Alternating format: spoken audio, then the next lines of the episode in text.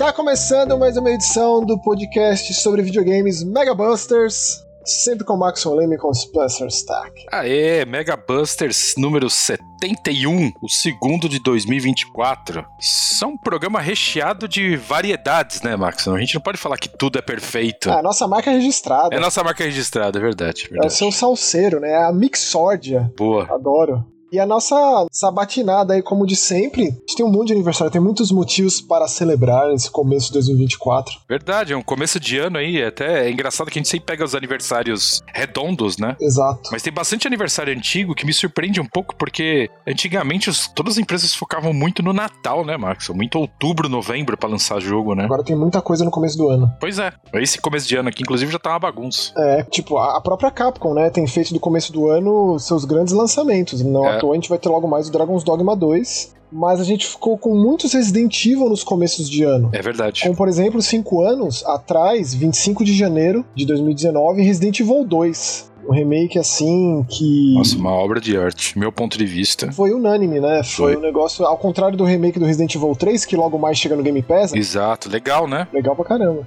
O remake do Resident Evil 2 agraciou muita gente. Eu jogo até hoje, pra ser muito honesto. Eu acho um jogo excelente, assim, quase perfeito. Sim, concordo. E eu ainda não decidi se eu gosto mais do remake do 4 ou do 2. Ô, louco, sério? Na verdade, assim, eu gosto mais do remake do 1. O remake do 1 é, assim, inalcançável. Sim. É que, assim, se a gente leva em consideração a DLC do remake do 4, né, o Caminhos Distintos da Ada, aí fica um negócio... Aí a briga é diferente, Aí né? acabou. Não, aí acabou. Mas pega o jogo base, difícil dizer, cara, são dois jogaços. assim. E o próximo aniversário é violento também, Max. É pesado também, né? Pesado, e eu lembro que eu escrevi pra revista Xbox essa análise, hein, Spencer? É foi mesmo? bizarro, né? Porque Kingdom Hearts não é uma franquia que a gente conhece fora de videogame da Sony. Pelo menos os principais, né? Sim. O Kingdom Hearts 3, que completou também no dia 25, pensa, no mesmo dia lançados Resident Evil 2, em 2019, cinco anos atrás. Verdade. Eu lembro que eu dei um belo de um 8, que tinha que dar nota na revista, né? E eu lembro que eu fiz um especial, né? Escrevi sobre a Organização 13, fiz lá um glossário pra explicar um pouquinho melhor. E eu lembro que uma das coisas mais legais, pra antecipar o Kingdom Hearts 3, lá no Joga TV a gente convidou o Gil Somar Livramento, Hum. o grande Gil, maior entendedor de Kingdom Hearts que eu conheço, pra esmiuçar a franquia. Então a gente fez um vídeo de uma hora Nossa, do caralho, hein, meu? tentando apresentar a franquia pra quem não entende, ou pra quem nunca ouviu falar, ou pra quem quer ligar pontos, né, e, e se aprofundar mais. Cara, é um baita vídeo. Então, caso você esteja nos ouvindo, Mega Busters, né, dá um pulinho lá no youtube.com/barra jogaetv, pesquisa por Kingdom Hearts, você vai cair nesse vídeo e, né, a gente logo mais vai ter o Kingdom Hearts 4, que até então a gente só teve um anúncio com um vídeo. E aí, com certeza, quando a gente estiver ali nos entornos do lançamento do próximo capítulo, a gente vai falar bastante de Kingdom Hearts. Eu não sei qual que é a tua relação com Kingdom Hearts, Spencer. É, é, tive uma época que eu tinha dado uma cansada de Final Fantasy, então eu falava que Kingdom Hearts era o melhor Final Fantasy, né? Só pra encher o saco de fã, logicamente, né? Eu respeito os dois muito. Enchia o saco, aposto. Sim. Eu, assim, eu acho o Kingdom Hearts quase perfeito, assim. Eu gosto muito de Kingdom É Hearts, mesmo? exatamente porque eu sou um cara muito preso à Disney. Olha Então só, eu gosto muito. eu sabia disso, hein? É, só que assim, só que eu acho que tem áreas do Kingdom Hearts que são cansativas. Eu acho que tem um pouco de um problema, mas pode ser da época, sei lá. Mas eu gosto muito, assim. O Kingdom Hearts pra mim é um jogo inesquecível, assim, sem brincadeira. Kingdom Hearts é uma franquia exigente, né? É assim, Ele exigente. faz com que você jogue tudo. Inclusive o joguinho de celular ali, né? Sim, Foda, né? de browser, de celular, Game Boy Advance, DS, Verdade. PSP, sim. Aí depois eles compilaram tudo, né? Hoje em dia é Sim. muito mais fácil você acompanhar. Inclusive, eles até relançaram remakes de cutscene de jogos considerados não tão impactantes assim. A gente assiste pra poder acompanhar a história. Legal. Eu tenho o pacote do PS4. É um belo Que pacote. vem um, dois e três, e vem um e meio, dois e meio. É, os nomes não ajudam, né? É, não, não ajuda. 358/2 é que faz muito sentido. Olhando de fora é realmente só engraçado. É. E meio brega, tipo a Nintendo, né, com seus nomes. Sim, verdade. Uma coisa que sempre marca é o Mega Man 64. Na época tinha até o Mega Man 8. De repente pula pro 64. Isso gerava confusão na locadora. Pode parecer ridículo hoje, né? Comentando assim, que na real é só um port do Mega Man Legends de PlayStation 1 pro 64. Mas, porra, tipo. Já estamos falando até de Mega Man, é, já. mas também não, é muito além. O que mais que tem aí de aniversário, Spencer? Ah, próximo aniversário, talvez. Eu acho que tá nos meus top 10 de jogos mais importantes da minha vida, Max. A gente tá falando de Golden Axe, versão do arcade, que tá completando 35 anos. Completou em dia 27 de janeiro, né? Sim. Eu acho Golden Axe inesquecível, assim. Eu rejogo direto em emulador e tal. Já pensei diversas vezes em fazer uma tatuagem de Golden Axe. Nunca achei alguma coisa que me chamasse atenção. Você só tem a de Gears, né, Spencer? Ou você tem mais? Só de Gears, é. Gosto bastante também. tem que fazer então- uma de OutRun. Puta, OutRun faria fácil. você tem que fazer uma tatuagem fotorrealista do Yu Suzuki. Faria fácil, a OutRun faria, Alien Storm, sabe, tem muita coisa da SEGA. Pô, O próprio Alien Storm, não é todo mundo que jogou, né, Max? Não, eu acho que consideraria de Mega Drive uma segunda categoria. Mas Alien Storm também tem de Master System. né? Tem, é um porte do arcade, né? É, A do arcade é excelente. É, é bem o que, é o que a SEGA fazia, né? Lançava fliperama e depois pros consoles em uma versão mais simples e às vezes Exato. diferente o suficiente pra ser muito válida de Master System. Eu diria que é uma franquia, assim, em termos de popularidade, terciária do Mega Drive. Sim, sim, concordo. Mas não tá ali no primeiro escalão dos mais populares, não. Aliás, né, só pra fechar, teremos um novo Golden Axe em breve. Pois é, anunciado pela SEGA aí. Naquela insanidade que foi aquela apresentação de minutos. Em minutos apresentou tudo, assim. Minutos fez eu não dormir de noite, de ansiedade. Em breve teremos informações, quem é que tá fazendo, quando é que sai, como é que vai ser o jogo, etc. Ó, seguindo aqui, ó, 29 de janeiro, 15 anos de Ninja Blade, Caraca, hein, Maxon? um jogo que foi exclusivo de 360, From Software, batendo de frente com Ninja Gaiden, Exato. com God of War, com Devil May Cry, lançando um jogo excelente de É. ninja em cenário urbano de cidade contra mega corporações e monstros e robótica, uma mistureba muito louca. Jogão. Depois saiu pra PC. Você sabe se tá na retro, Spencer? Eu acho que não tá, não, viu? Não, né? É. uma época que a From fazia muito tipo de jogo, né? E agora, o Armored Core, um dos grandes jogos do ano passado, dá esperança para que eles retomem ou até inventem novas franquias, né? Criem novas franquias para mostrar como a From ela é muito diversificada, assim, não fica preso nessa coisa do Dark Souls, né? Nessa coisa Souls-like da vida. Então Ninja Blade é um baita jogo. Se você é fã desse stylish action de Devil May Cry, Ninja Gaiden, recomendo. Na verdade, Max, todo jogo de 360 é retrocompatível, né? Não, infelizmente não. Na verdade, verdade. Eu penso sempre no Xbox original. O Xbox original, quase todos os jogos são compatíveis no 360, mas não é no One. Exato. É, eu tô vendo aqui, ele tá no Marketplace. O Marketplace do 360 já fechou? Acho que Não. não, porque eu tô acessando aqui. É logo mais que fecha, né? É. É, infelizmente, isso aqui você tem que ou jogar o de PC, não sei se é um port bom. Ou e bater a poeira do 360 ali, né? O que mais que tem aí, Spencer? Próximo aniversário, aniversário importante. É o que eu menos gosto da série, tá? Mas estamos falando aqui de Sonic the Red Rogue 3 pra Mega você Drive. gosta mais do 4 do que do 3? Eu prefiro o Sonic Knuckles mais do que o 3. Não, tô falando do 4. Ah, o 4 é ruim, Max. O 4 não deveria existir. Pô, o 4 episódio 2 não é ruim, viu? Não, eu sei, mas a jogabilidade é estranha mesmo assim, entendeu? Você se acostuma. Pegando do Mega Drive. Cara, o último chefe do Sonic 4, o Robotnik do episódio 2, é uma das batalhas mais intensas da franquia pra mim. É realmente difícil, mas Vamos saber. A SEGA poderia dar um trato e relançar isso aí, mas é, sei lá, quem sabe a SEGA tá começando a ouvir mais agora, né? É, mas o Sonic 3 tá naquele pacote Origins que é uma maravilha. É caro, caríssimo, mas é muito bem embalado, muito maravilhoso. E o Sonic 3, né, de Mega Drive, Genesis, completou 30 anos dia 2 de fevereiro. Exato, 2 do 2. Você se lembra, assim, Spence, de na época cobrir na revista? Você já tava na Game Power, né? Cobri, sim, sim. Eu escrevi sobre Sonic 3. Você lembra a nota que você deu? Na época era aquelas barrinhas, né? Quando era Super Game Power, era tipo, aí você tinha gráfico, jogabilidade, som.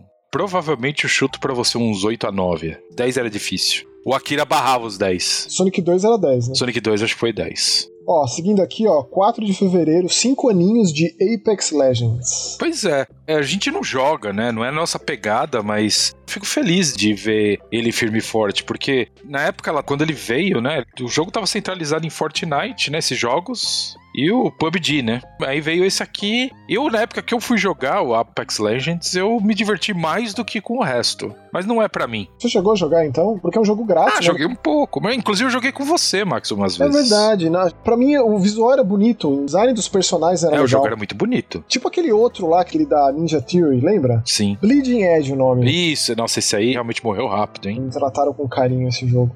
E aí tá rolando. O Apex Legends ainda tá recebendo atualização. Tá, eles anunciaram coisa nova agora. Por isso que eu falo, eu, eu, gosto quando o jogo vai indo, entendeu? De alguma forma é uma variante de uma série fantástica, né? A gente tá falando aqui de Titanfall, Logicamente, eu sinto falta de Titanfall. Eu preferia Titanfall, mas. Realmente, né? A Respawn, que agora tá presa no Star Wars, já tá fazendo outro, porque foi um sucesso o Survivor, assim como foi o Fallen Order, né? Sim. E os caras ainda mantêm uma equipe ali firme e forte no Apex Legends. Dá dinheiro, tem milhões de pessoas jogando, né, Max? De alguma forma. E temos um último aniversário aí pra fechar a listinha da vez, Spencer, qualquer. O último aniversário é Harvest Moon 64, completando 25 anos agora no dia 5 de fevereiro. Maxon, faz muitos anos que eu não jogo um Harvest Moon. Com certeza esse foi o jogo de fazendinha que eu mais joguei na vida. É mesmo? Com certeza. Eu era apaixonado nesse jogo, cara. Não sei, era o visual, era a simplicidade. Não, ele era muito bonitinho. Tinha negócio da vaquinha e tal, né? Eu adorava.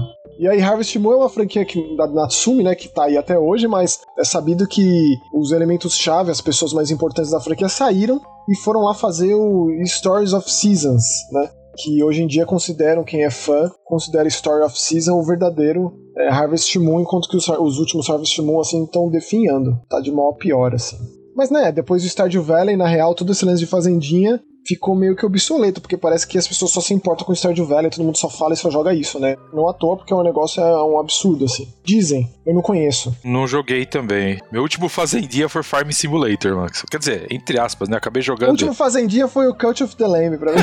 é, pode ser, verdade. Não deixa de ser, né? Faz sentido. Mas, ó, vamos começar então, Spencer, com os jogos. Vamos. Que realmente é talvez até mais diversificado do que de costume. Porém, a única coisa que não muda é jogo brasileiro começando o Mega Busters com um de plataforma 3D, que eu gosto muito desse gênero, mas tenho certeza que o Spencer gosta mais ainda. E dito isso, qual que foi a sua com Haku Venture, jogo do camarada, um cara só que fez, hein, Spencer? O Diego Haas lançado em todas as plataformas pela Killbyte. Sim. Você vê a carinha dele, né? Você vê o vídeo, você. Ai, que fofinho, que bonitinho. É. É um jogo altamente diabólico de difícil. Né? É, exatamente. É, acho que você chegou no ponto que eu queria mencionar. Assim, ele começa com um joguinho de plataforma bem simples. Simples assim. Você entende o que você tem que fazer rápido, o que é maravilhoso. Não, é simples porque tem pouco comando. É, exato. O raconzinho bípede antropomórfico lá, ele anda, ele nem mete uma rabada ou dá uma bofetada ali. Pra você matar os tatus tatuados que roubaram a coleção de de peças de xadrez do seu vô, que tem uma ligação com manter esse universo do jogo nos conformes, nos trilhos.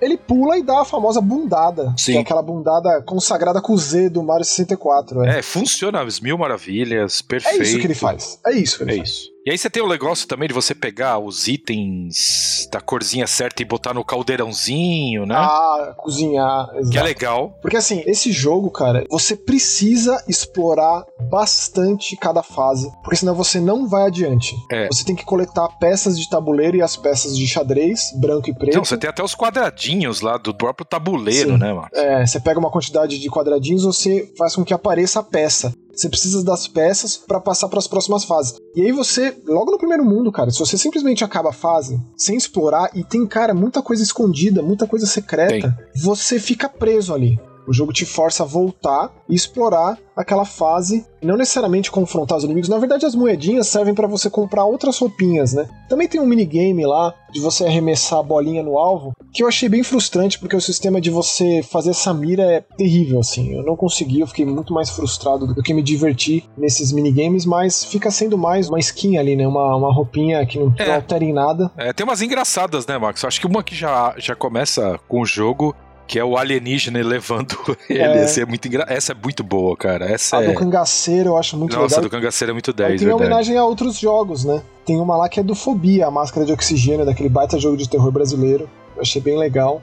Mas, né, dentro dessa simplicidade, eu acho que o jogo consegue ser extremamente desafiador. É, ele é bem desafiador e ele cresce rápido o desafio. É. Max. A primeira fase é super simples, a segunda já começa a ter muita coisa escondida, a terceira já complica, cara, e a curva de dificuldade vai crescendo bastante. Ele é exigente. Assim, o jogo tem uns puzzles, né? Que você tem que jogar a coisinha em tal lugar pra abrir a porta pra você passar, explodir tal coisa. Tem hora que não fica muito claro. Sim. Mas aí você começa, logicamente, a experimentar as coisas, até porque como o jogo não tem tanto comando distinto, E né? você não tem controle de câmera. Você começa a experimentar e de repente você descobre um jeito de passar. É bem legal. Eu me senti, Maxon, eu vou falar uma coisa, eu acho que talvez. Qual é o nome da pessoa que criou? É Diego? Diego, exato. Se o Diego estiver ouvindo, Diego, eu vou falar uma coisa. Ó, eu, eu era jornalista velho das antigas. Eu me senti explorando um jogo antigo sem revista, sem guia. É verdade. Sabe? Tipo assim, o jogo me deu o desafio de querer explorar. É diferente de certos jogos que te entrega tudo na mão. Esse não me deu isso. Parece que a gente foi na locadora e pegou esse cartucho, assim, né? Exato, que ninguém ouviu falar e eu botei no console para jogar. Que é exatamente essa a proposta dele, né?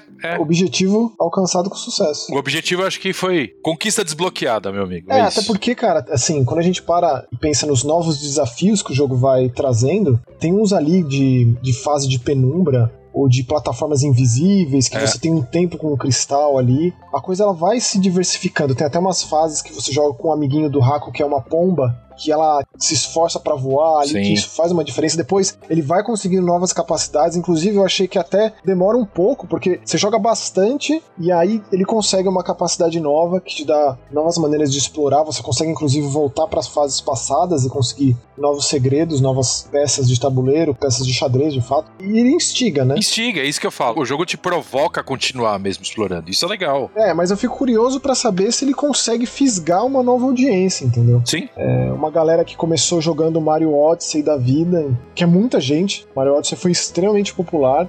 Diria até que é o jogo de plataforma 3D mais popular dos últimos anos. Sim. O A Hat in Time ainda é meu jogo de plataforma 3D favorito. Gosto Dos bastante últimos também. 10 anos, talvez. Então eu fico curioso pra saber qual é que seria a percepção, ou como tem sido, ou como tá sendo essa percepção dessa galera. Mas eu fico muito feliz, né? Porque a gente tem tido muito jogo de plataforma 3D. Vai ter mais jogo de plataforma 3D saindo, né? Tem um jogo novo do criador de Sonic Mania, que ele foi pro lado da plataforma 3D. Então tem muita coisa legal pra esperar. E o Raco é, pô, um jogo 100% nacional, é uma alegria infinita. né? Exato. Todas as plataformas, né? O jogo roda bem, o jogo é gostoso de controlar. Tem uma trilha sonora dos pontos altos, na minha opinião. Pô, é verdade. Quase que esqueci de mencionar. Baita trilha Bem sonora. lembrado, cara. E a trilha sonora nesses jogos difíceis acaba sendo muito crucial pra que você fique ali, né? Muitas vezes você, pô, vou tentar mais uma vez e a trilha te traz, te impulsiona. Pelo menos pra mim, esses jogos que são meio milimetricamente pontuais, assim, né? No pulo. Né, uma coisa que é bom mencionar. Ele é aquele tipo de jogo de plataforma 3D que você não tem controle sobre a câmera. E aí isso faz com que o desenvolvedor aqui, o Diego, consiga esconder muitas coisas. É uma câmera fixa mais afastada. E isso é um tanto quanto problemático em alguns momentos também, porque às vezes a câmera chega perto, se afasta e você pode morrer. E ele não é um jogo muito generoso em checkpoint. Ah, não é não. Verdade. Porém, você tem vida infinita. Só que assim, cada vez que você morre, eu acho que você perde umas 50 moedinhas. Mas a moedinha é só de fato pra você comprar roupinha ou então participar desses minigames. E uma coisa também que eu preciso dizer, ô Spencer, tem o Zé Corubu lá, o bicheiro. Cheiro, verdade. Você chegou a encontrar? Sim. Você faz uma fezinha ali e você pode ganhar um monte de moedinha. Eu achei isso bem legal também. Lembrou os botecos ali, lá do ABC, né, Max? É, pra tudo que é lado. E como a gente dá toda essa ênfase no jogo nacional, temos mais um. É um jogo que infelizmente até o momento está preso no PC. Eu acredito que, como outros Momodoras, ele vai chegar a outras plataformas. Sim. Eu sou muito fã dessa franquia, eu acho que é uma das grandes franquias nacionais assim de videogame. A gente tá indo aí pro quarto Momodora. São cinco jogos mesmo. Tem o Momodora 1, 2 e 3. É. O Heavy Under the Moonlight e o Moonlight Farewell. Você tem razão. Um, dois e três eles estão lá no itch.io, né? Foram os outros que foram lançados no Steam e outras plataformas. Inclusive o primeiro Momodora lá no itch.io você baixa e joga. É legal acompanhar essa evolução, porque a gente vem desde 2010 com o primeiro Momodora e agora 2024 a gente tem esse novo. Sim. Os primeiros eles eram mais jogo de fase, depois foi desenvolvendo para algo mais complexo, né? Com esse mapa mais intrincado, cheio de detalhe e tal, com uma exploração mais livre Sim. e realmente com idas e vindas, bem característico do Metroidvania. Então, porra, acompanhar essa evolução pra mim é um privilégio, um deleite, assim. É maravilhoso. E no meio do caminho, o RDEM, o desenvolvedor, né, que é um jovem prodígio ao meu ver, ele é o Guilherme Melo Martins, ele lançou um outro jogo chamado Minoria. Sim. Mas o cara ele é especializado em Metroidvania. E se você acompanha a franquia Momodora, esse aqui pra mim é uma das coisas mais refinadas do Moonlit Farewell. E o mais fantástico é como ele consegue ser simples, mas é uma pixel art tão encantadora. É muito bonito esse jogo. Uma coisa muito de contos de fada. E é justamente isso, né? É. A Momodora ela é uma sacerdotisa e o mundo dela está sendo invadido por demônios. Ela precisa defender a vila dela. Existem outras sacerdotisas também que fazem essa defesa. Ela tem uma folha que solta vento, ela tem um arco e flecha. E tem umas cinetas nesse jogo que você vai encontrando e dá pra personalizar um monte o gameplay.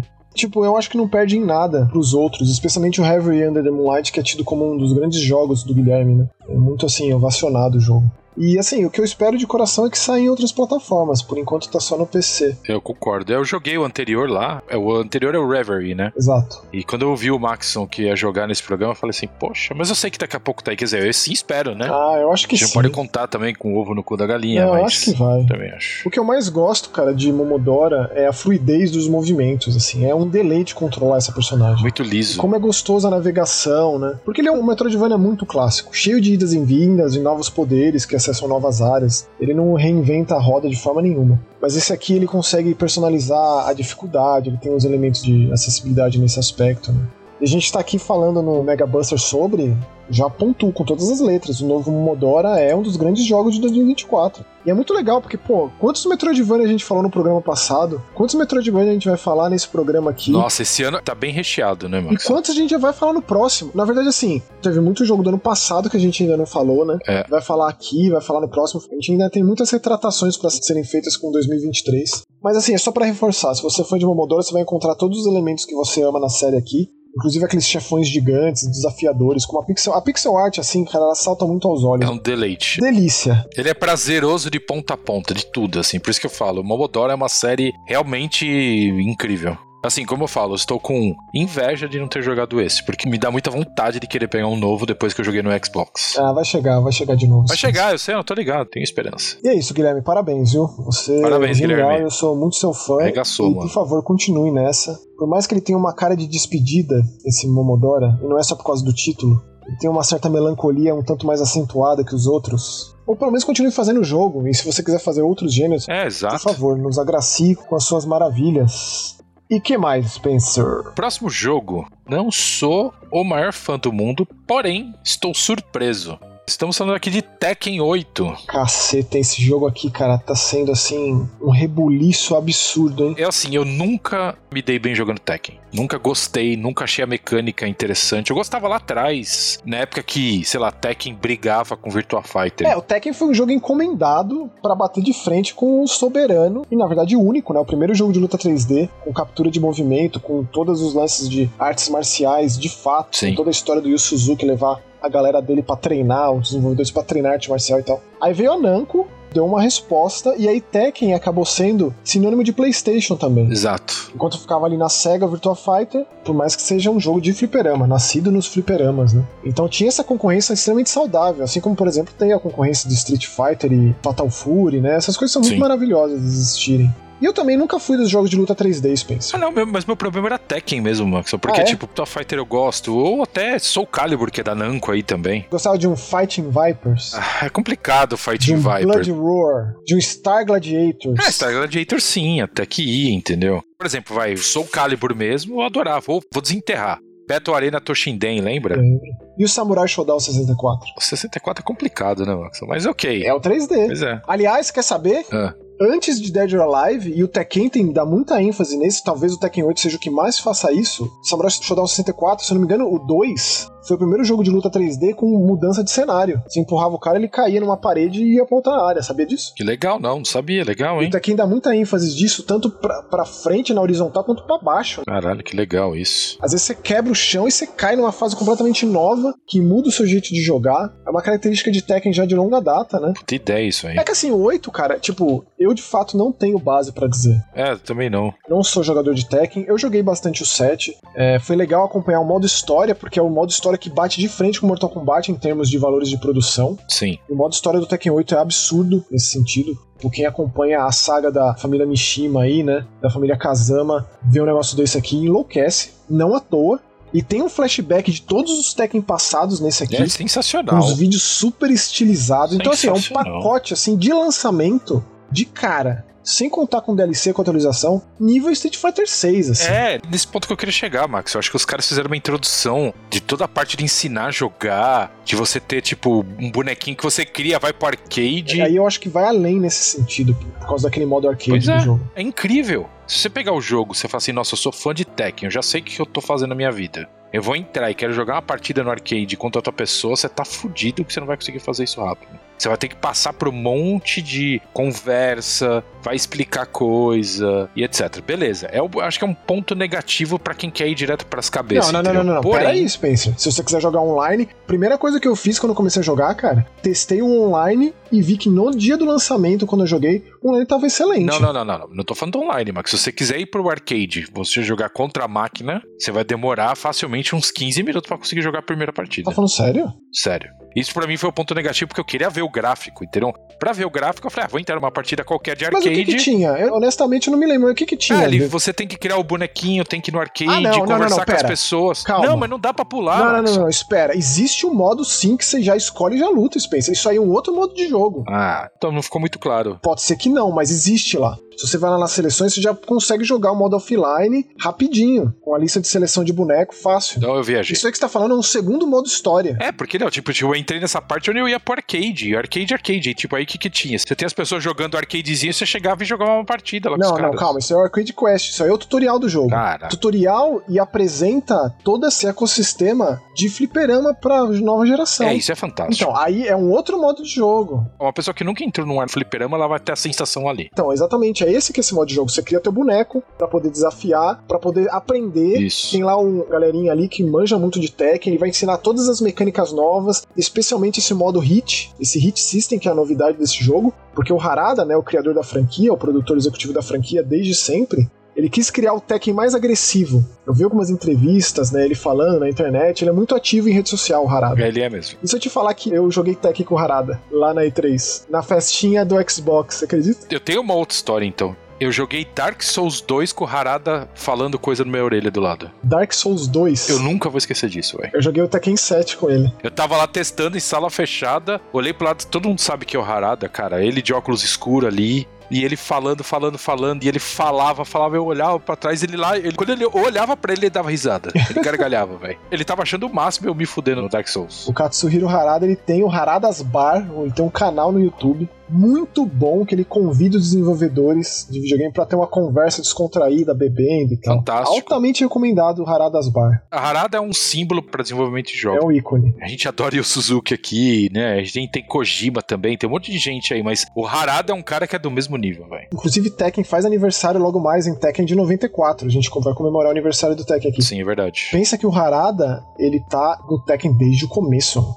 Eu acho que não existe outro criador de jogo de luta que está envolvido com a franquia do começo até hoje. A gente tá falando de uma franquia de 30 anos, né? E não abriu mão. Ele tá envolvido em todos. Então, assim, chegar nesse nível, a gente vê, tipo, o nível que é o Tekken 8. É. Para e pensa também, né, Spencer? Pô, o que, que a gente tá vivendo de jogo de luta, né? O KOF 15, o Mortal Kombat 1, o, o Street Fighter 6, Verdade. o Guilty Gear, o Gran Blue. A gente tá vivendo os anos 90 de volta, mano. Tava muito maravilhoso, de todos os tamanhos, né? De todos os gostos. É, com certeza. Eu diria que a segunda era de ouro dos jogos de luta, assim. E tá, na verdade, todo mundo tá dizendo isso, todo mundo tá celebrando o sucesso que é o Tekken 8. E tem que ser celebrado mesmo. Com certeza. É inesquecível esse jogo, cara. Esse jogo é incrível. Um elenco absurdo, um modo história refinado com umas cutscenes absurdamente fantásticas, contando toda essa história aí, né? De que Kazuya Mishima, o maluco, virou um capeta e quer tomar conta do mundo. Então tá o Jin lá com todos os seus camaradas tentando bater de frente com ele. E ele faz um novo campeonato. Eu gosto muito dessa ideia do punho encontra o destino. Afinal de contas, Tekken é um anagrama aí de punhos de ferro, que é o nome do desafio, o Tournament of Iron Fist. Esse jogo ele tá tudo localizado, texto bonitinho. E o Tekken tem aquela coisa muito do futuro, né? Cada personagem fala o seu idioma e se entende.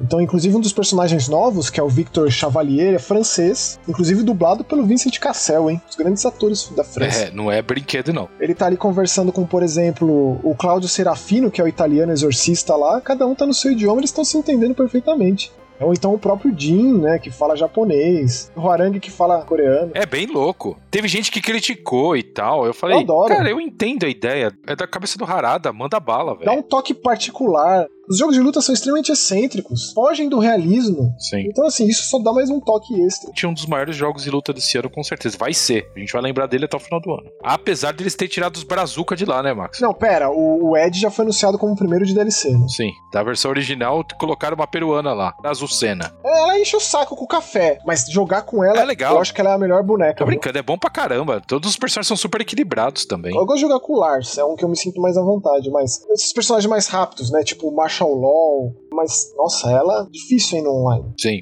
Então é cheio de modos de jogo, é cheio de boneco de cara, rollback funciona perfeitamente no online. Tem dois modos de história, eu ainda gostei mais ainda desse lance do fliperama. O tutorial dele, como ele ensina para você tudo do Tekken, do básico até o mais avançado, é muito legal.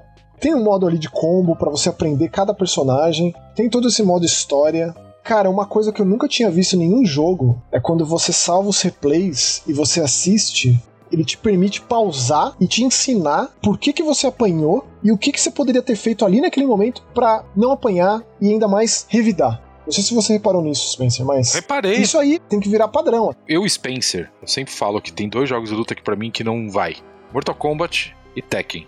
Tô ponderando a tirar Tekken da lista, porque, cara, esse jogo para mim é fantástico. Eu tô embasbacado quase do mesmo nível que Street Fighter 6. É, Street é muito mais fácil de me Não, agradar. sim, eu entendo, Max, mas é o que eu tô falando assim, o jogo entrega um monte de caminho. O jogo pega na sua mão e fala, vamos lá, você consegue. Eu não conseguia jogar bem Tekken, era isso, Lance. Você tem crítica pra esse jogo? Eu tô aqui tentando puxar alguma coisa que eu teria pra criticar esse jogo. É claro que não tem a bagagem, sabe? Eu acho que se a gente pega um especialista em Tekken, um cara que jogou todos e acompanha a franquia, certamente ele teria algo a dizer. Se o cara tá ouvindo isso, ele ainda tá dando risada falando, idiotas. Provavelmente. Provavelmente algo assim. Temos aí entre os nossos ouvintes alguém especializado, alguém que manja de Tekken, por favor, vamos conversar a respeito, mas eu tô dizendo também o que eu tenho acompanhado em rede social. Sim. Como o jogo foi muito bem recebido. E eu fico muito feliz, cara, porque, Idem. pô, isso aqui é meio que o resultado de anos e anos e anos de dedicação a uma franquia, e de evolução aprendendo com os erros e com os acertos passados, e evoluindo a gente tem um jogo dessa magnitude aqui. Absolutamente Tekken 8, só geração atual, né? Xbox Series, PlayStation 5 e PC.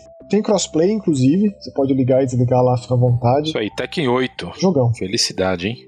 Próximo jogo. Próximo assim, a Capcom tá muito bem, já faz muitos anos. Então ela intercala jogos gigantescos e esses pacotes de resgate de jogos mais antigos. E esse Apollo Justice Ace Attorney Trilogy, eu consideraria mais que uma remasterização, cara. Você pensa que isso aqui são jogos de 3DS? É nível o Mega Man Battle Network lá, em termos de o que fez pra colocar isso numa TV gigantesca, num videogame super atual, HDR, não sei o que, não sei o que lá.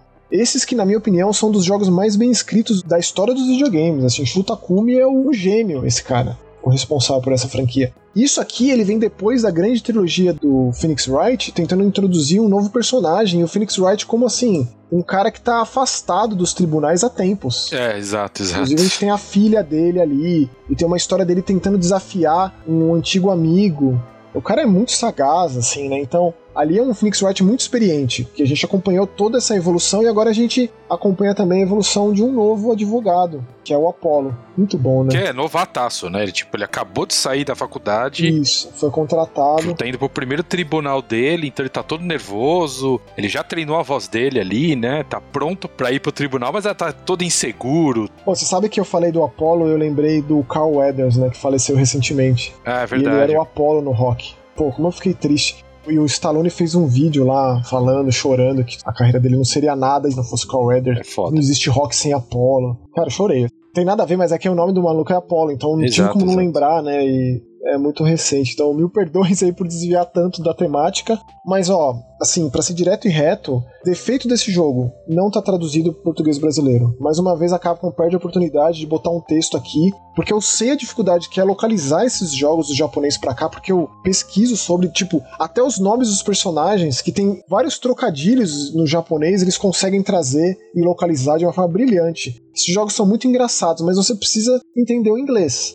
E como é aquele jogo? É uma visual novel, essencialmente, É. né? investigativa, Investigativo. muito profunda ali na hora de você apontar os erros, os problemas e analisar a cena de crime, analisar os objetos para apontar argumentos e provas na hora do tribunal ali, que a coisa tá pegando mesmo. Ponto negativo, né? Já o terceiro pacote de Ace Attorney que a gente tem, infelizmente todos sem tradução pro nosso idioma. Todos em inglês, é, sem tradução, sem localização em É a português. crítica que eu tenho. Ajudaria muito. Admito que faria eu ter um pouco mais de interesse. Porque assim, Maxon, eu, eu gosto, mas você precisa estar com um pouco de paciência pra jogar, né? Porque assim, você tem muita parte É investigativa. muito texto. Você precisa prestar muita atenção. Não é esse tipo de jogo. Por isso que ele é concebido para portátil. Ele funciona melhor com a sua cara assim mais próxima do negócio, como se você estivesse fazendo um livro de palavra cruzada, sabe? Porque eu tô acostumado com o Phoenix Wright com a caneta ali jogando no DS e tal. Não tô acostumado ainda com o Phoenix Wright jogando com o controle na mão de uma forma mais convencional. Funciona. Eles adaptaram muito bem, especialmente as animações, né? O desenho, as cores, os traços, os contornos, que quando você estica para uma tela tão grande, realmente dá uma deformada, mas nesse caso, assim como todos esses pacotes recentes da Capcom, é uma coisa muito, muito maravilhosa. Por mais que, né, tenha aquele precinho salgado. Ah, sim. No Steam, esse jogo tá custando 213 reais. Caraca, pesado, hein? Pesado, mas eu vou dizer, cara, já tá mais do que na hora da Capcom dar um jogo novo pra esse cara, mano. O Shutakumi precisa fazer um negócio novo. Os últimos jogos dele foram todos sem lançamentos. Teve lá o Ghost Trick, que é genial. Teve todos esses pacotes aí de Phoenix É, o Ghost Trick me surpreendeu um pouco quando eles trouxeram de volta, sabia, Max? Eu nunca pensei que fosse relançado. Também não. Porque ele é um jogo só, não é franquia, né? Pois é. Então que o Shutakumi faça um jogo original. O texto do cara é um negócio afiado. O maluco, ele leu Agatha Christie de cabo a rabo. Leu, tipo, Sherlock Holmes do Conan Doyle de cabo a rabo, sabe?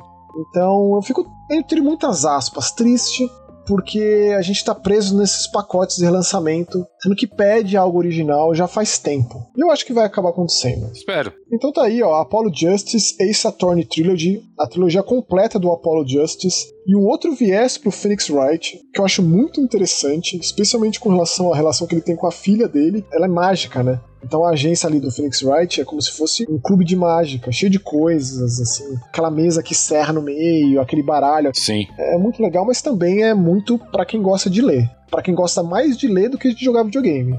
É característica de uma visual novel mas para mim tá entre os textos mais geniais. Isso aqui é nível LucasArts lá do Smoking Island. Aquele texto afiado, assim. É, do- dos Adventures, sim, muito sim, sim. inteligente, muito genial, muitos momentos de ahá, eureka, assim, não não remete? Eu penso Total, muito. concordo E é plenamente. extremamente excêntrico, né, Spencer? Sim, total. É que era um texto bem trabalhado, com pouca informação na tela, né, Max? É demais, assim, como é excêntrico e bizarro e engraçado e caricato. É demais. Das grandes franquias da Capcom. Ace Attorney, né, de forma geral. Jogão. Seguindo para o próximo jogo, o Príncipe da Pérsia, Max. A Coroa Perdida. Por um momento eu pensei que esse fosse seu nome, porque lá no canal do PlayStation tava assim. É mesmo? Tava esse o título. Eu pensei, que beleza, eles iam traduzir. Mas infelizmente, pra mim, o que conta é que tá na tela de press start. E na tela de press start tá escrito lá. Prince of Persia The Lost Crown, que infelizmente esse jogo não foi dublado. Gostaria muito de ter trabalhado nesse jogo, Space. Ele tem cara de um projeto menor, né, Max? Com certeza. Até porque, né, para e pensa que a gente tava esperando um remake do Sands of Time, Sim. que a gente não sabe como tá, né, o que que tá pegando com ele. E a gente teve esse, que é basicamente o Metroid Persavania. Sim. A real é que Prince of Persia estava abandonado há muito tempo. Você sabe que eu fiz uma pesquisa aí e eu caí num Prince of Persia de celular, Hum, que não sei se você já tinha ouvido falar, chamado Escape. E tem dois. não, não conheço. Só pra não falar que a franquia tava assim completamente largada e abandonada já há tanto tempo, né? Porque, pô, pensa, o Forgotten Sands, que é o último lançamento de fato, é de 2010. O último lançamento não seria aquele Prince of Persia sem segundo nome? Não, pô, isso aí vem antes. O Prince of Persia, Prince of Persia, aquele Cell Shade, É. esse aí é de 2008. Caraca, eu gosto desse jogo, Max. Eu Como também, eu gosto desse amo. jogo. Aí depois a gente teve o Forgotten Saints, que é aquele jogo lá que Nunca teve retrocompatibilidade, nunca teve nada. ele veio junto com o filme, né? Do Jake Gyllenhaal, lá, o Ben Kingsley. Sim, sim, sim, é a verdade, é verdade. Eu acho legal aquele filme, divertido. É divertido mesmo. E aí o Forgotten Saints, ele tinha versões diferentes pra cada plataforma, tipo de 360, de PS3 era uma coisa, de Wii era outra, de DS era outra, de PSP, pra mim é o que remete bastante a esse The Lost Crown, porque ele é um 2,5D com muita ênfase na plataforma. Por mais que esse jogo aqui seja um Metroidvania, com todas as características, tudo que a gente falou do Momodora se aplica nesse jogo, né? Novas capacidades, acesso a novas áreas, tem o combate misturado com plataforma. Eu ainda acho que ele dá mais ênfase pra plataforma do que a média dos Metroidvania. É verdade. Comparativamente a, por exemplo, o Ori. O Ori é um Metroidvania que dá muita ênfase pra plataforma. Então, de fato, é um projeto menor, mas é um projeto de resgate pra mostrar pra Ubisoft que dá pra fazer um jogo muito bom e que foi muito bem recebido sem gastar bilhões, né? E sem ter uma equipe de 500 mil pessoas. E pra mim, o The Lost Crown é o melhor jogo da Ubisoft desde Assassin's Creed Origins. Foi o que eu mais me diverti, mais gostei, mais vibrei com a existência dele. É, que você, acabou nunca jogando os Far Cry, eu também não joguei os 6 e tal, mas eu entendo o que você tá querendo dizer. A Ubisoft sai um pouco daquele encosto que ela tinha de sempre fazer as mesmas coisas, né? Além disso, Tudo bem que, de alguma forma, o Avatar foge um pouco disso, certo, Max? na minha opinião, sim. Então, assim, mas o Prince of Persia ele dá uma, realmente uma escapada do processo que a Ubisoft tá acostumada em fazer. Então eu acho que deu mais certo, né? Eu não achei o jogo brilhante, assim, eu acho que eu me divirto com outros Metroidvanias melhor do que esse. Eu achei ele brilhante porque os poderes são todos muito criativos. São. Eu gosto da repaginação do personagem, o Sargon. É, não, é um personagem Gosto legal. da história. Não só ele, né? Os outros deuses com ele lá, aquelas outras entidades Os ali. Immortals, né? Esse time dos imortais. Por mais que ele não esteja dublado, inclusive ele tá dublado em persa. É verdade. Jogar esse jogo em persa é uma delícia. Eu estou jogando em persa. Mas todo o texto tá traduzido, etc e tal. Então os poderes que você pega são poderes muito criativos, não é só o pulo duplo, por exemplo. Poderes, inclusive, que remetem aos clássicos do príncipe lá no Sands of Time. Que, pô, eu diria que depois do clássico lá do Jordan McNair, que inclusive também faz aniversário redondo agora, em final do jogo de 89, né? Sim. É o Sands of Time. A franquia Prince of Persia é uma franquia que, tipo, né, eu diria que é o Sands of Time e o clássico. E todas as suas versões, né? Porque o clássico teve muitos lançamentos. Eu, Sim. particularmente, gosto muito de Super Nintendo. A versão do Sega CD era legal, também tinha as animações e trilha sonora. Mas se você pega lá o Prince of Persia 2, o Shadow in the Flame, eu acho mais ou menos. O Prince of Persia 3D é uma catástrofe. É, E, tipo, as próprias continuações do Sands of Time eu não gosto. Warrior Fim, o Two Thrones eu não gosto. acho bem medíocre também. Acho aquele remake de Live Arcade PSN, o Prince of Persia Classic, nojento de ruim. E esse tá na retrocompatibilidade, né? É, e o 2008, que é uma maravilha. Que é uma delícia. Trilha sonora incrível, esquecido. Na real, o que aconteceu foi Assassin's Creed, né? Assassin's Creed tomou o lugar de Prince of Persia e aí passou a ser o carro-chefe. E aí agora a gente tem esse resgate que pra mim foi assim, você pegar jogo de corrida contra o tempo, muito focado naquela plataforma tanto quanto realista, né, com aqueles movimentos com captura de movimentos, movimentos muito galgados em, em realidade, não era um pulo absurdo, né? O próprio personagem, ele morria fácil, não caía de uma altura considerável, ele já morria, muitas armadilhas, etc. Então ele pega isso e traz pra uma outra realidade de jogo, que é um personagem com super capacidade, super heróico, e tem essa postura também, né? E bastante focado, ele não tem um monte de equipamento, um monte de coisa. Tudo que tem ali você vai usar. Você colocar um clone seu ali de cristal e você conseguir ir pra lá, você correr pela parede, tudo isso você vai utilizar no jogo. Ou até mesmo, tipo, o lance que eu gosto muito, o parry dele, tem uma animação própria para cada inimigo. Os inimigos são muito criativos também, dentro dessa coisa mitológica os chefões gigantes. Então, ele conseguiu, pelo menos pra mim, traduzir muito bem o Prince of Persia pro gênero do Metroidvania, dando muita ênfase na plataforma, que é o grande lance de Prince of Persia. É né? total plataforma. É, isso é verdade. Tem partes assim realmente desafiadoras, ao mesmo tempo que ele não é um jogo cruel e também é um jogo apinhado de recursos de acessibilidade, que te mostra os caminhos, que te ah, dá uma assessoria ali na hora do pulo, na hora da dificuldade do combate. Eu achei isso muito legal também. Então, cara, tipo, se eu dei 6 pro Assassin's Creed Mirage, dei 7 pro Avatar, eu dou nota 8 ou 9 pra esse aqui. Eu juro pra vocês, mas. Boa, tá ótimo. Eu concordo com você que, sei lá, eu acabei me divertindo mais com outros Metroidvanias, entendeu? Por exemplo, o que a gente falou no programa passado. The Last Faith? É, o Last Faith, por exemplo. Mesmo ele sendo mais difícil, Ah, cara, tipo. ele me prendeu mais, ele me segurou mais. Não sei, não sei explicar. É muito particular, então eu tô É pensando particular, enquanto mas- o Prince of Persia, né? E não é um desbunde gráfico, né, Max? A gente sabe, como a gente falou, é um projeto menor, Mas mas, ele é muito estiloso. ele não decepciona, não. Ele é bonito, Ele ele é. é. um jogo. A animação é bonita, a parte dos poderes dos personagens são muito bonitas. Ele é um jogo legal. E a história é envolvente também, né? Sim. É uma bela de uma história. Eles ficam aprisionados, o príncipe ele é sequestrado, eles vão atrás desses imortais, eles acabam presos numa cidade cheia de monstros ali, tem uma magia que faz com que eles não consigam sair de lá. E aí ele vai sendo acusado, né, de ter feito algo que ele não fez, esse personagem que a gente joga. E aí vai colocando os imortais uns contra os outros, porque eles eram um time bem coeso, assim, né? Cada um com seus poderes. É um negócio meio Super Sentai, assim, me lembrou até uns Changeman da vida, assim, quando eles apareceram. Divertidíssimo. Concordo. Dificuldade na medida, um jogo estiloso. É isso aí, a Ubisoft fazendo um jogo AA e se saindo muito bem, sendo muito bem recebido. E que eles consigam intercalar essas produções menores com coisa muito grandiosa. Que seja um sucesso e continue, né, Max? É, e que a gente não espere mais 10 anos pro próximo Prince of Persia, com certeza. Exato. E ó, Spencer, seguindo, tem mais Metroidvania. Pra variar, né? Eu fiz questão de colocar próximo, porque esse aqui é de um estúdio, eu acho que ele é um estúdio japonês, um estúdio chamado Cree Spirit. É, eu não conhecia, mas é muito legal sempre ver jogo independente japonês. A gente tá sempre acostumado às grandes produtoras do Japão, né? Chama TV.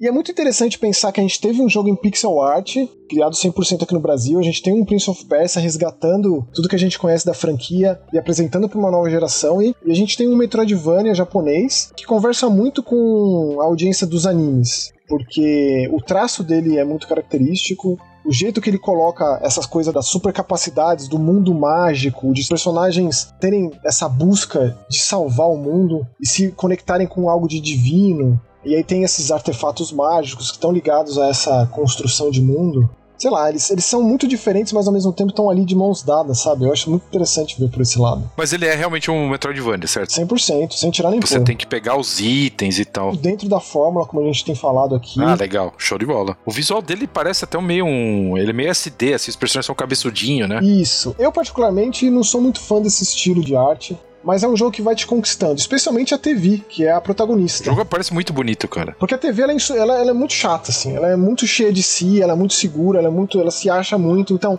também vai quebrando isso, os personagens que você vai encontrando. Tá. Tem muito essa coisa de um mundo celestial, o mundo dos demônios. E me lembrou muito, sem a parte mais cômica, do Desgaia.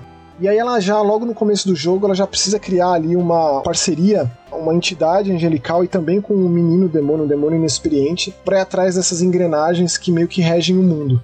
O pai dela é um personagem interessante, é um cientista e tal, que é muito apaixonado pela filha, faz de tudo por ela. Então tem essa coisa familiar logo de cara. Mas o mais impressionante desse jogo é o tamanho dele.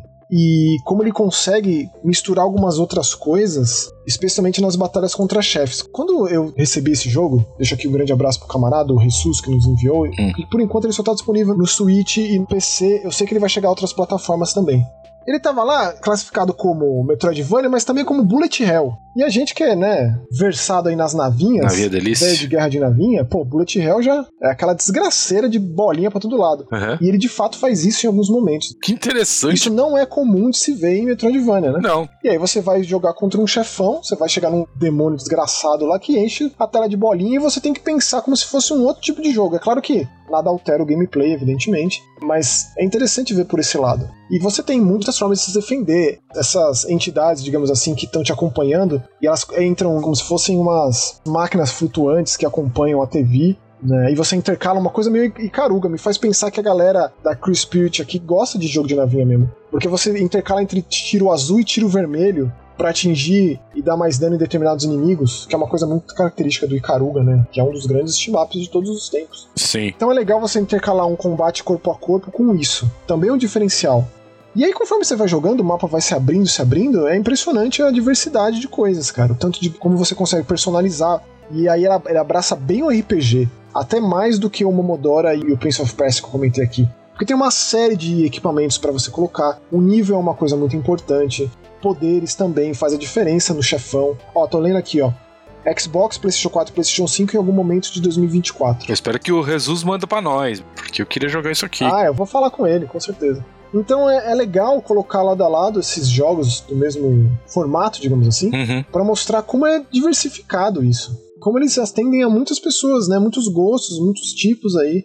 Metroidvania é uma coisa que existe desde tempos de Nintendinho, desde tempos do primeiro Metroid. Ou Castlevania, né, pegando o mix aí, mas sim. É que o Castlevania foi o primeiro a abraçar. Na verdade, teve, teve o Wonder Boy, teve Is que pegou também um pouquinho, mas de forma assim mais direta. Por mais que o Iga diga que o A Link to the Past o Zelda seja mais influência do que o próprio Metroidvania, por Symphony of, of the Night, eu diria que também a gente vive uma era de ouro. Na verdade, assim, né? Hollow Knight foi uma explosão. Eu acho que o Hollow Knight ele é o jogo de Metroidvania mais famoso dos últimos anos. Provavelmente, é. É um caso assim que, tipo, pessoas que nunca jogaram nenhum jogo do estilo, e eu conheço pessoas assim, jogaram Hollow Knight, o que pra mim é muito curioso de se pensar. Até é interessante fazer um estudo pra entender o que que pegou com o Hollow Knight, cara, pra ele ter atingido isso. E assim, não dá pra não dizer que por conta desse sucesso a gente tem tido tantos jogos do gênero tão bons. Ah, Que sim. é até difícil dar conta. Que misturam, né, subgêneros, né? O próprio Last Faith que você falou, que pra mim é um dos melhores recentes, ele abraça o Castlevania, o Dark Souls, É. com combate de estamina, com alta dificuldade, toda aquela coisa da... Ah, esse aqui mesmo, que tem até um pouco de bullet hell, tem elemento de RPG. Agora, o Bullet Hell, cara, isso eu não tava preparado. Não é esperado. Isso eu não tava.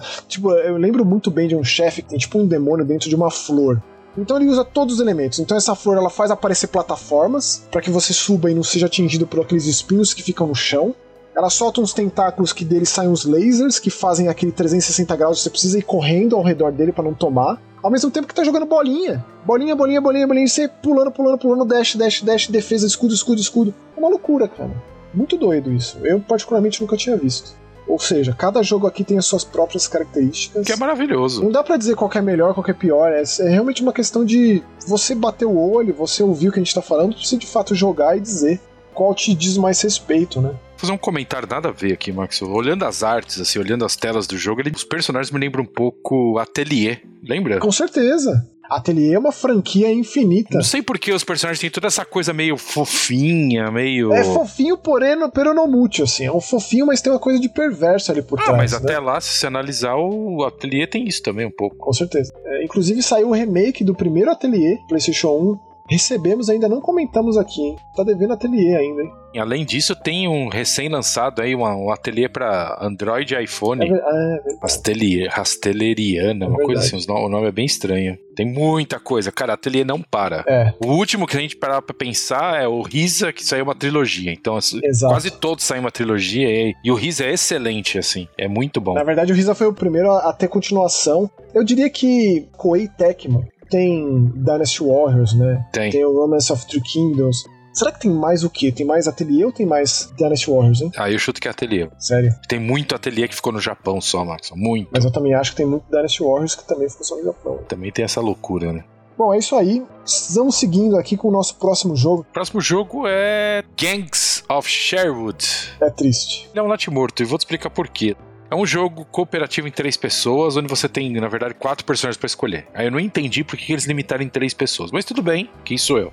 Então é baseado aí no Robin Hood e tal, uma coisa meio. A lenda de Nottingham. É, Traz lá os quatro grandes heróis de Hollywood. de Hollywood é boa. De Hollywood, de Robin Hood. Tem o Robin, tem a Marion, tem o, o Frey Tuck, a repaginação dele, com certeza foi o que eu mais gostei nesse jogo. E o João Pequeno. Aí a gente tem já misturado um pouco com steampunk aí. Isso um pouco não, né? A ideia é que seja uma Nottingham com É, aquelas é, máquinas de vapor e uma coisa tecnológica. Isso. É o É. diferencial. Desde o começo, quando o jogo se apresentou, ele tentou trazer esse diferencial para essa releitura de Nottingham, né? E até então o jogo funciona muito bem cooperativo, mas temos um porém assim. O jogo ele é crossplay, então você pode jogar com pessoas no PlayStation e no PC. E o jogo você pode abrir publicamente ou você pode jogar com seus amigos, E né? detalhe, esse jogo aqui é só PS5 e Xbox Series, e nada justifica. Ele não tem de Xbox One e PS4. Ah, E o visual dele, ele como um todo, caberia perfeitamente. é, ele é um jogo de Xbox One PS4. Não tem nada é. de demais, assim, pra. Né? Não, nada. E aí é o seguinte, se você abrir a partida pública e falar assim, beleza, vou jogar com alguém, você não vai achar uma pessoa pra jogar. Na verdade, pra não falar isso, num sábado à noite eu joguei com o Chris. Beijo, Chris. A gente tava jogando lá, todo feliz, de repente entrou um cara na partida, a gente até deu risada, falou, opa, beleza, tem mais um cara. E fomos jogando em três pessoas, que é o máximo do que cabe no jogo, né? Mas aí a pessoa saiu, se você começar a procurar a partida, cara, não abre uma opção. Ô Spencer, você fala que ah, é online funciona.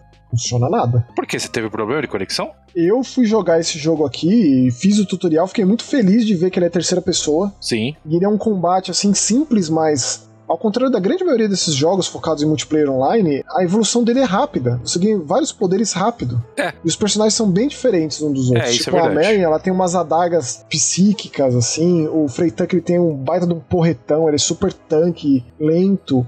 O João Pequeno é meio que uma mistura. Ele é forte, mas ele não é tão lento. E o Robin Hood é mais de, de arco e flecha, mais de longe. Eu achei o personagem mais sem graça. É, o mais basicão, eu concordo com você. Eu joguei bastante com a O Marion. Freytank, de fato, foi o que eu mais gostei.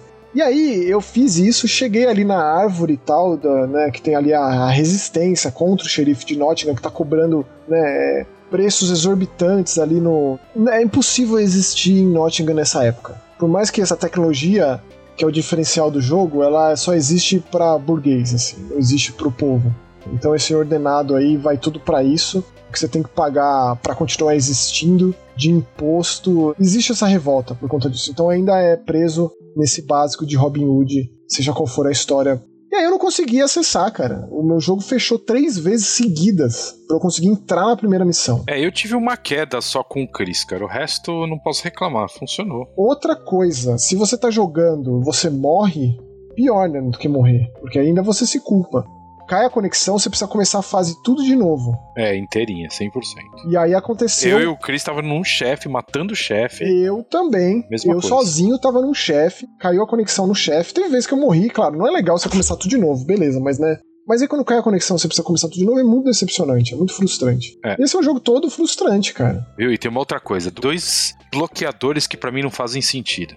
Se tiver uma Marion no time, não entra uma segunda. Não repete personagem. Eu entendo não entendendo. E outra coisa, por exemplo, Se eu estou na fase 1 e o Chris está na fase 2 e o Chris me chama, eu não posso entrar, porque eu tenho que ter jogado a fase até lá. É. Ah, cara, sério, por favor, vai. Você já tem um jogo que não tem ninguém jogando, você ainda vai me bloquear no meio do negócio? Parece que quem tá controlando o servidor ali do jogo, ou quem tem uma- um pensamento de xerife de Nottingham. É, então, exato. E tipo assim, sinceramente, tipo, o negócio já não tá indo bem. É visível que não tá indo bem. Aí os caras vão lá e me causam mais problema.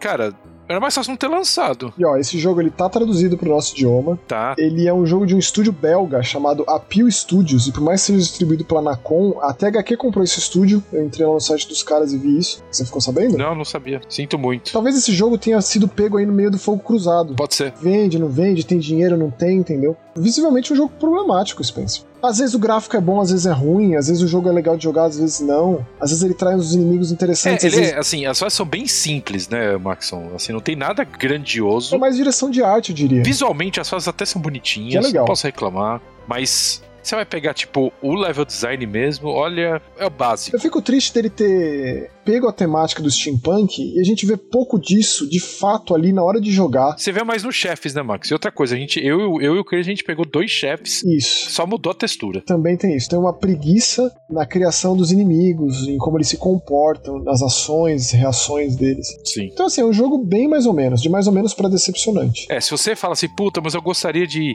jogar alguma coisa diferente com meus amigos. Olha, se isso aqui sair no Game Pass, beleza, vai fundo. Ou uma mega de uma promoção. Não, não. Eu não recomendo, não. Não é isso. Você tem coisa melhor pra jogar, eu acho. Tem coisa melhor. Mas, ô Max, você é um cara que quer jogar, às vezes, World War Z, meu. Porra. Não tenho resposta pra isso. não tenho resposta Agora pra o isso. Chris tá indo, eu tenho certeza. Próximo jogo aí da lista, por favor, Spencer, que eu sei que é um que te agradou.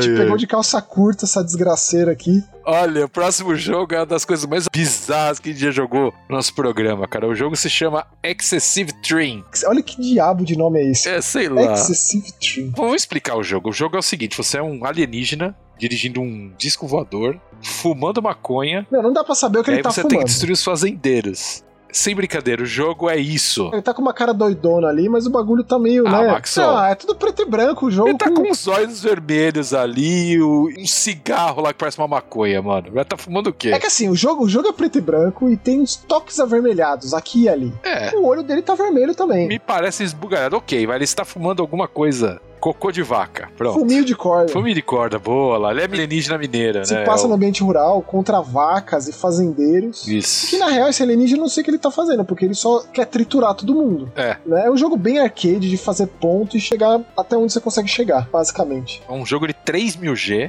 pra quem tá jogando no Xbox. Questão de 15 minutos eu fiz 2.500. Como que os caras conseguem liberar? Será que ele manda uma carta pra Microsoft e fala, oh, eu quero 3000G e é isso? tipo, é uma coisa louca de se pensar, né? Será que tem muitos troféus no PlayStation? Eu realmente não sei Porque dizer. teria o quê? Três platina? Não existe, mano. Platina é um só, não é? Com certeza, é um só, mas, cara, tem que ter um perspectiva, entendeu? É, então será quase tudo pro troféu de ouro, porque tudo se abre lá 200G, meu. Mas não é 3 mil G easy, não. Não, não, não é, mas 2500G easy dá pra fazer. 15 minutos fácil. Tá. Ah, realmente, as últimas 5 ali de 100G são complicadas. Dá pra vender o jogo assim. Na caixinha do Excessive, na prateleira da locadora, né? Que a gente falou tanto de fliperama, locadora. Atrás tá escrito. É o ET doidão, triturando ali. Nossa, 2500 de easy. É o que vende. Porque, né? Gameplay muito simples. Tá lá o disquinho, ele tem umas serras, ele mais parece um- uma serra do que de fato um disco voador. Você vai triturando, só que você tem um cooldown, você não pode ficar usando aquilo à vontade. Você é fraquinho, então se uma vaca tromba em você, duas vacas trombam em você, morre, começa de novo. Porém, tem as fases e aí tem uma bancadinha lá com um ET camarada. Você pode escolher mais vida, o disco um pouco maior. Ah, você fica um pouco mais lento, mas você consegue acionar a serra com mais rapidez. É. Né? Os power-upzinhos ali. Sente sua vida, mas você fica um pouco mais fraco. Tem umas coisas assim, mas beleza. Você usa lá o dinheirinho pra isso. É... Mas ó, sucesso no Metacritic que eu tô vendo tem uma avaliação 20 pontos. É, cara, só o Mega Busters traz essas bagaceiras pra vocês. né? Só isso. Cara, Quem é assim. que vai falar de Excessive Dream? Não, ninguém, ninguém. Max, Isso que eu acho ninguém. mais maravilhoso. Olha, é uma produtora chamada Panda Indie Studio. não sei de onde eles são. Tá escrito aqui no site dos caras: Warning, this website is old, decrepit, obsolete. Sinceridade é tudo, né? Não, venha para esse lugar aqui ao invés. Aí eu cliquei e caí em um outro site. Mas me parece mais uma questão de distribuidora, cara. Porque, meu, será que esses caras fizeram Z-Warp? Ah, o Z-Warp de nave é legal. Você lembra do Z-Warp, cara? Aquele jogo de navinha fantástico. É. Não sei se é a mesma galera. Tô na dúvida. Que nesse próprio. Agora virou Arabong Dev. Meu e Deus, aqui... Arabong. Então ele tá fumando o quê, Max? Não deixa pra lá, né? Porra. Mas aqui não tem o Excessive Tree na, na, no Arabong que eu tô vendo aqui. Bom, mas é isso, é isso. É, é baratinho o jogo, é mais uma distribuição da nossa querida East. Asia Soft. Tipo, é, né, o Ratalaika 2, versão Ásia. Adoro. Tentei ler no site de que empresa que faz, eles falam aqui que é Panda Indie, é isso. Vai, Spencer, dá sequência aí que eu sei que agora você ficou apaixonado. Ah, é, o próximo jogo eu adorei, adoro jogo assim, eu sou louco por jogo assim. Estamos falando aqui de Marble Eat Up Ultra. Acertei o alvo, acertei Cara, o o alvo. que, que é isso aqui? É jogo de você controlar bolinha num cenário sem noção nenhum e você tem que fazer a bolinha chegar no final. Eu adoro jogo assim. Eu foi o meu primeiro jogo de live arcade, chamava acho que Marble Blast Ultra. Eu fiquei chateado quando não fizeram a retrocompatibilidade dele, porque eu adorava. E aí chegou um novo e porra, é demais. Marble Blast, desses mesmos desenvolvedores. É, com Essa certeza. mesma galera. É, A gente até conversou sobre, né? Aqui você controla realmente a bola e tem toda aquela física aplicada. É com certeza o melhor jogo desse. Esse desse é, tipo. é, Se exatamente. a gente né, desconsidera Super Monkey Ball, né? É, exato. A física é excelente. É uma bolinha de good, é bem o Marble mesmo do título. Sim, E as fases é tipo a fase bônus do Sonic 2. Flutuando e tem muitos obstáculos. Parabéns pelo nível de diversidade dos obstáculos desse jogo. Tem muita fase, vai surpreendendo cada vez mais. E a física aplicada é o grande lance. Porque ele é um jogo de plataforma 3D. Mas ele depende muito da velocidade e do quanto você consegue quicar de acordo com a velocidade. Então ele, ele acaba sendo muito impressionante, um grande assim feito por conta da física, eu diria.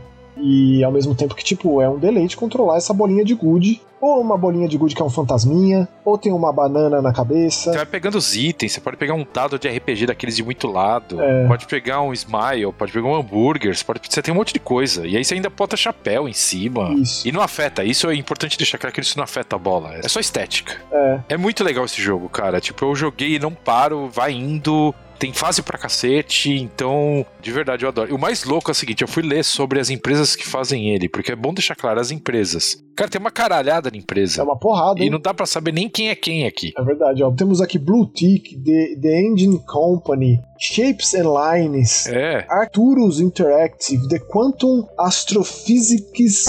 Afrosistis. Astrophysicist. a- Astrophysicist. The Quantum Astrophysicist. Tá louco. Aí tem Alvius, Inc. Aí tem as distribuidoras, né? Bad Habit. Então esse jogo ele foi lançado, é mais um caso daqueles. Ele foi lançado faz tempo no PC e agora chegou nas outras plataformas. E além de ter essas fases, que é de fato um modo campanha, muitas aspas, também tem modo multiplayer. E cara, no modo multiplayer tem, por exemplo, tipo um Rocket League de bola de gude.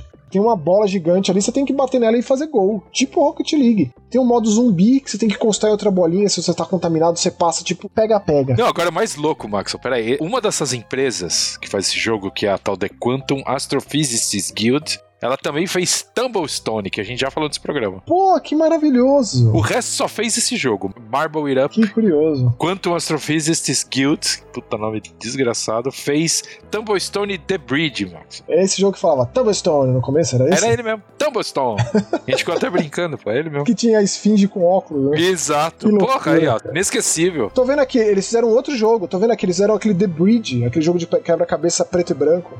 E o mais surpreendente de tudo isso que a gente falou, hein? Tem mais gente jogando esse jogo do que do Robin Hood. Tem muita gente. Assim, você consegue achar partida multiplayer E fácil. eu não acho que tenha crossplay, Se hein? tiver, isso aqui é sucesso. Mas tinha gente jogando, cara. Eu joguei vários. Sucesso total. Ei, Max, deixa eu fazer meu comentário maldoso, por favor. Não, eu, não, eu- não sei se eu tô, quero. eu tô rindo muito aqui. Não sei se eu quero. Mais popular que Overwatch 2.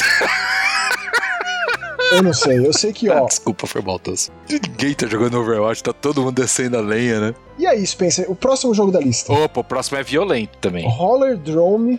Tipo, eu não sou bom em jogo de skate, de patins. Mas aqui ele entra na categoria de esportes perigosos. Sim. O pão e circo da humanidade no futuro. E essas pessoas ali estão armadas. Então não é só o esporte do patins, das manobras, tem que se matar ali. E ao mesmo tempo que tem essa temática super violenta, ele é hiper estilizado no gráfico. Com aquele gráfico que lembra diretamente o Moebius, aquele artista quadrinista saudoso, que criou um estilo para si muito característico. Sim. E assim, é também um jogo bem diferente dos outros jogos dessa produtora, da Roll 7, né? Que são famosos por Oli Oli.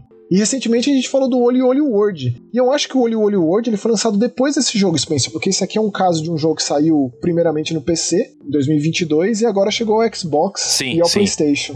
Acho que de Switch não tem, né? Switch acho que não. E a melhor coisa, para quem é assinante da PlayStation Plus, esse mês, fevereiro, ele entra como um dos jogos de graça. E tá na, Game Pass. Ou seja, é para jogar. Uma das coisas que eu achei assim, o toque de mestre do jogo. Você tá ali com duas pistolas na mão, depois você pega um lança-granada, pega uma escopeta. Para você recuperar a munição, encher a arma, você precisa fazer manobra. Tem que fazer manobra. É o jeito que o jogo fez de fazer com que você não só foque em derrotar os inimigos, em matar os inimigos, mas ele não é um jogo violento, não. Ele vai na linha bem mais do estilizado. É. E ele é aquele tipo de jogo que, para você seguir adiante numa espécie de campeonato, você precisa realizar desafios. Senão você tem que ficar naquela fase e fazer esses desafios. Você precisa de 10, 15, 20 desafios para ir pra, sei lá, próxima categoria, próxima etapa do campeonato, sei lá como chama.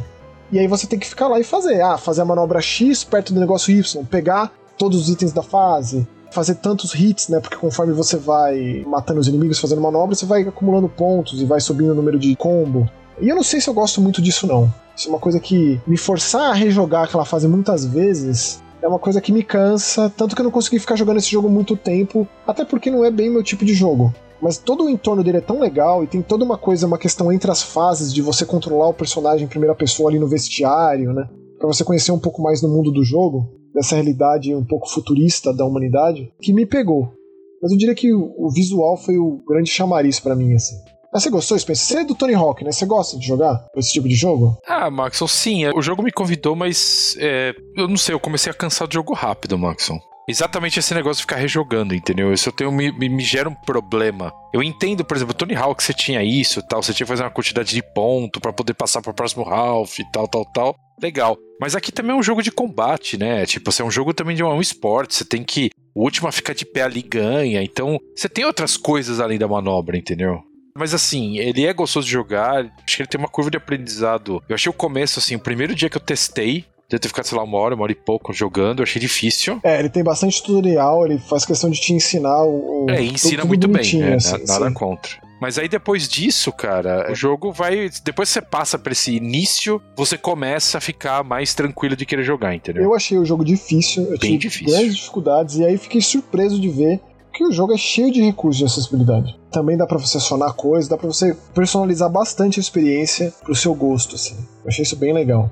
Eu não tenho experiência com esse tipo de jogo. Eu assisti, meu, meu irmão era bem viciado em Tony Hawk. Eu assistia ele jogando. Na verdade, eu assistia porque eu tava esperando a minha vez de jogar, né? Tinha muito isso. Era a vez do meu irmão, era a minha vez quando a gente era moleque. Mas esse aqui talvez tenha sido o jogo desse estilo que eu mais joguei.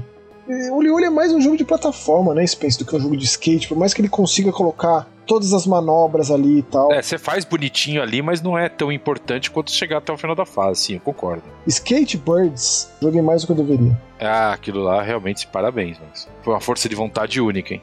Eu fiquei muito tempo ali. É. Eu peço desculpa para mim mesmo, porque não dá, não. Mas de qualquer forma, o Roller Drome é muito bom.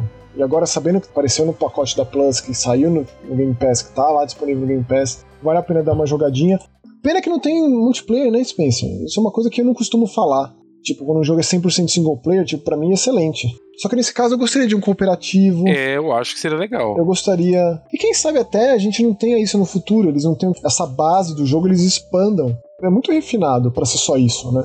É um senhor jogo. Ele é um bom jogo, sim, cara. Ele prende, ele é gostoso e você tem uma curva de aprendizado que te convida a ficar. Ao mesmo tempo, eu achei que ele, de alguma forma, ele tem certas coisas nele, certas situações que tem que ficar refazendo que começa a cansar um pouco. É isso, entendeu? Acho que esse balanceamento não é perfeito, mas Pode ser também questão, tipo, tem gente que vai olhar isso aqui e falar assim, puta, um jogo de patins do caralho, eu vou jogar isso aqui e pronto, e vai adorar, tá? Porque o jogo funciona às mil maravilhas. Essa ideia de intercalar jogos, jogar um pouquinho, parar e ir pra um outro, é um negócio saudável, cara. Tipo, não é todo jogo que tem que te prender lá, você fica lá um dia inteiro, um final de semana inteiro sem parar. São propostas distintas, né? Eu concordo. Eu tenho um certo problema para criticar o jogo que me induz a isso. Porque depois eu fico pensando nele. É legal jogar um pouquinho aqui e dar uma parada quando o negócio começa a me pesar. E também às vezes me pesa porque não é bem o tipo de jogo que eu tô acostumado. Eu tenho uma, uma resistência, uma dificuldade com esses jogos desse tipo. Eu não nego. Porém, eu tô tentando. O Mega Busters pra mim ele é um desafio de eu experimentar muitos gêneros, muitos tipos de videogame que eu normalmente não, não chegaria nem perto. É uma das propostas também. Sim, sim. Isso é legal. Agora, quando a gente pensa no nosso próximo jogo, eu realmente gostaria de ter gostado dele muito mais. É, para mim eu vou falar pra você que eu fiquei muito feliz de ter jogado. É, eu gosto muito do primeiro, a gente tá falando de Ghost Runner 2. É. O primeiro Ghost Runner é uma coisa assim que eu fiquei muito feliz de me dedicar ali, de me debruçar num jogo super difícil e que para mim não é também o tipo de jogo que eu tô mais acostumado, que é a primeira pessoa porém era uma primeira pessoa de plataforma e focado na espada. É, no, na velocidade. Velocidade, rebater projéteis, é. encaixar de forma eficaz um poder, uma shuriken. E eu gosto muito dessa coisa tecnológica dele, ao mesmo tempo que traz esse resgate do ninja. O Ghost Runner ele é de fato um ninja tecnológico primeiro jogo a gente estava ali aprisionado naquela torre de Dharma, existia um fascista, um ditador ali que manteve todo mundo preso, eles estavam tentando escapar, que era o último refúgio da humanidade. E aí eles conseguiram, e o Ghost Runner 2 ele é bem uma continuação de fato, né? Leva a história adiante. Existem novas ameaças no formato de inteligência artificial ali que se molda de acordo com tudo que foi aprendido com os erros dos, dos adversários passados, então eles são super adaptáveis e perigosos por conta disso. Porém, esses novos heróis, né, formou ali uma resistência, tem até o QGzinho, que eu acho que também é uma coisa que eu não gosto muito, viu, Spencer? O primeiro jogo, cara, ele é um jogo de fase, super rápido. Próxima fase, próxima fase. Esse aqui ele é um jogo que volta. Ah, e você vai no QG, conversa, conversa, conversa. Ele abriu mão de um modo de evolução super legal, que era o modo de Tetris, que você é. encaixava as peças de como se fossem chips em formato de Tetris e quer mais shuriken, você quer recuperar mais rápido sua energia. Você quer ter um pouquinho mais de impulso na câmera lenta. Era mais original. Isso aqui é mais convencional na árvore de habilidade dele. E aí você vai ali também nessa QGzinho ali e encontra aquele computador que você gasta, os pontos que você consegue. Tipo um XP que você consegue, né? Sim. Matando inimigos e tal. É, fazendo os objetivos às vezes mais bonitos, você fizer mais rápido, você ganha mais XP. É. Correr menos, porque é um jogo assim, ele mantém os fundamentos do original, que é one hit kill, acerta o inimigo, você morre, porém, você toma um hit também, você morre. É. Então é aquela coisa meio Hotline Miami. Eu sempre penso no Hotline, né? Porque ele consegue te levar direto pra ação assim que você perde. Então ele gera um ciclo de acerto e erro super ágil, super rápido e que você fica preso até passar. Eu gosto disso, tá, Maxon? Faz assim, eu, também. Eu, eu critico muito o jogo mais atual quando você vai lá, morre, tem que esperar dar um loading, aí você volta pouco lá atrás, você tem que refazer um trechinho. É, esse jogo às vezes você morre porque você cai muito, né? É um jogo muito vertical, assim, é. que ele corre pelas paredes e pula. E você tem que ir na câmera lenta quando você segura a ativação ali da energia desviar de alguma coisa, de um laser que tá vindo na sua direção, etc. Às vezes você cai e você fica caindo, caindo, caindo e não morre rápido. Isso também é uma coisa meio broxante para mim. Ou então você cai e você cai assim em um vão do cenário e você não tem um botão que você aperta para já dar esse reset, entendeu? Aí você fica encontrando meios para se matar. Mais do que o primeiro, tive esses momentos de quebra desse ciclo, que é uma das melhores partes do jogo. E aí, Spencer, eu vou te dizer. O jogo tava indo, indo, indo, e eu pensando, pô, tá um tanto quanto semelhante ao primeiro excessivamente parecido com o primeiro. Mas tudo bem, o primeiro é excelente. Esse aqui ainda te dá mais superpoderes, né? É. Jack, o Ghost Runner, ele tem uns poderes muito fodidos, assim, né? E eu digo, eu achei que o jogo, esse jogo, ele foi mais bondoso para aprender as coisas. Eu não achei que ele foi tão pesado quanto o primeiro, Max. É, mas eu acho que é a ideia de que ele tá evoluído. Ele, matou, tá, ele derrotou, matou ser. todos aqueles uhum. inimigos. Então ele fez muito bem essa passada de bastão. Porém, um pouquinho da metade para frente, o jogo ele quer apresentar os seus novos elementos. Eu não vou dizer o que ele faz, mas ele dá uma guinada brutal do que ele é. Ele muda. E para mim, banho de água fria. Foi broxante pra caramba. É mesmo? Para mim, é. Eu não sei se você já chegou nessa parte, Spencer. Porque ele muda radicalmente para pior. para muito pior, na minha opinião. Basicamente, ele pega tudo que ele tem de melhor e dilui. E faz com que fique perdido em uma coisa maior. Hum. E para mim foi assim admiro o fato deles terem tentado dar uma mudada drástica, por mais que estava muito parecido, eu estava né, pensando até nisso, mas eu não gostei do caminho que seguiu. E se o Ghost Runner 3 expandir, porra, aí vai me perder, hein? É mesmo? Infelizmente, vai. Aí eu não sei nem se eu jogo 3, infelizmente. Então, assim, o Ghost Runner 1 é um jogo de 2020, se não me engano, que eu fiquei preso nele ali, alucinado nele. Amei, amei, amei. Inclusive foi meu último review lá no Start, no UOL. Então acabou me marcando por isso também, né? Que não foi um texto fácil de escrever, porque eu não sou muito do FPS. Por mais que esse jogo não seja necessariamente um FPS. É, ele é, mas é, né? Agora, se essa galera aqui da One More Level, que são lá da Polônia, eles seguirem essa linha evolutiva, né, e forem permeando outros gêneros, expandindo o jogo para os caminhos que eles fizeram com esse jogo, infelizmente, vou dar uns passinhos para trás, assim, tipo, me retirar da equação. É, como eu falei, eu achei que foi mais fácil evoluir nesse do que no primeiro. Primeiro eu achei que tinha umas horas que ficava meio casca grossa, não precisava, talvez, ser tão casca grossa, mas eu entendo o que você tá falando. Mas eu acho legal pensar que esse jogo é produzido, né, a galera da One Level e tal, mas tem 3D Helm por trás. Sim, sim, é verdade. O que, que esses caras fizeram desde, sei lá, Duke Nukem Forever? Eu não sei se eles têm algum tipo de envolvimento em Shadow Warrior, porque Shadow Warrior é 3D Realms também, né? O classicão. Até mesmo aquele Prey que você gosta tanto, né? É. Mas de qualquer forma é legal ver. É, eu, eu sei que o Shadow Warrior, o nome foi vendido pra Flying Wild Hog. Então a gente já teve uh, uma trilogia recém-lançada. É, a gente falou do terceiro aqui, inclusive, e a Devolver, né? Exato, então teve um e o dois, e inclusive tudo baixo da asa da Devolver, né? Sim, a Devolver tá bem, a parceria forte com a Flying Wild Hog, que também é da Polônia, sim, se não me sim, engano. são poloneses. Você sabe que quando eu fui lá na E3 de 2016, eu joguei o Shadow Warrior 2, conversei com um dos caras do Flying Wild Hog lá no. Eu acho que é um trailer, assim, algo, algo semelhante, aquela coisa bizarra da Devolver, né? Mas então, com muita tristeza, muito pesar, eu digo que para mim Ghost Runner 2 foi uma decepção. Acontece. Pra fechar o Mega Busters da vez, Navinha, É, e com inveja. Eu tô invejado. Eu só estou com inveja de você. a Inin, que a gente falou no episódio passado da Invasion. Nesse caso aqui, eles resgataram um clássico de Mega Drive chamado Steel Empire, que também bebe ali da fonte do Steampunk, né? Sim. Você jogou Steel Empire lá do Mega Drive? Pra caralho, eu adorava esse jogo. Por isso que eu tô com inveja. E agora saiu The Legend of Steel Empire, por enquanto só no Switch, e por um preço salgadíssimo de 129 reais, porque ele é o mesmo jogo, de mão de tinta revitalizadora para os dias atuais. Eu sempre vou criticar esses jogos aqui que simplesmente são um resgate que não traz o jogo clássico ali no meio pra gente experimentar. Ah, não vem o clássico? Não, cara. Por que não? O que, que custa? Só o jogo novo. Nossa. Mas tudo bem, porque o jogo novo é excelente. Na verdade, assim, ele é um jogo de navinha simples, né, Spencer? Porque não tem muito tipo de tiro, a gente só evolui o tiro básico. É, é, é. E é um diferencial que eu imagino que pra época tenha sido realmente assim um negócio meio. Fantasy Zone já tinha feito, né? Mas não era comum para esses jogos de navinha horizontais com progressão esquerda-direita de você poder apertar um botão e atirar pro outro lado. Então você atira pra frente, mas se você segura o botão espelhado aquele, você atira pra trás, cara. Isso não era normal. Não, não era. E é legal, assim, também na época, Max, a gente não tinha jogo de nave steampunk, cara. Sim, era muito espacial de guerra, né? É, então, ou Segunda Guerra Mundial ali, né? Ou os lá com os Mustang, lá com os P-50 e alguma coisa, ou jogo espacial não mesmo. tinha pensado nisso. Pode ser que ele seja o primeiro, né? É, Se é pode ser, pode ser mesmo. Aqui no site da Enin tá dizendo que em breve vai ser lançado pro PlayStation 4. Quando lançar, eu vou bater lá na portinha deles, Spencer, eu pego um pra você sim. Porque eu não sabia que você tinha tanto apreço. Bastante, adorei isso aqui na época, quando saiu e tal. Eu fiquei curioso exatamente por ter essa roupagem aí. É um belo jogo, tem uma trilha sonora diferente pra época. Isso que eu falo, esse jogo aqui, ele foi diferente. Legal, fico feliz de saber, cara, porque eu não joguei na época, então eu não tive noção desse impacto. E você já tava ali escrevendo sobre os jogos, então era um outro nível de É, envolvimento. mas eu acho né? que isso aqui eu nem escrevi não, viu, Max? Isso aqui foi por amor à arte. Mas ó, a gente pensa, né, pô,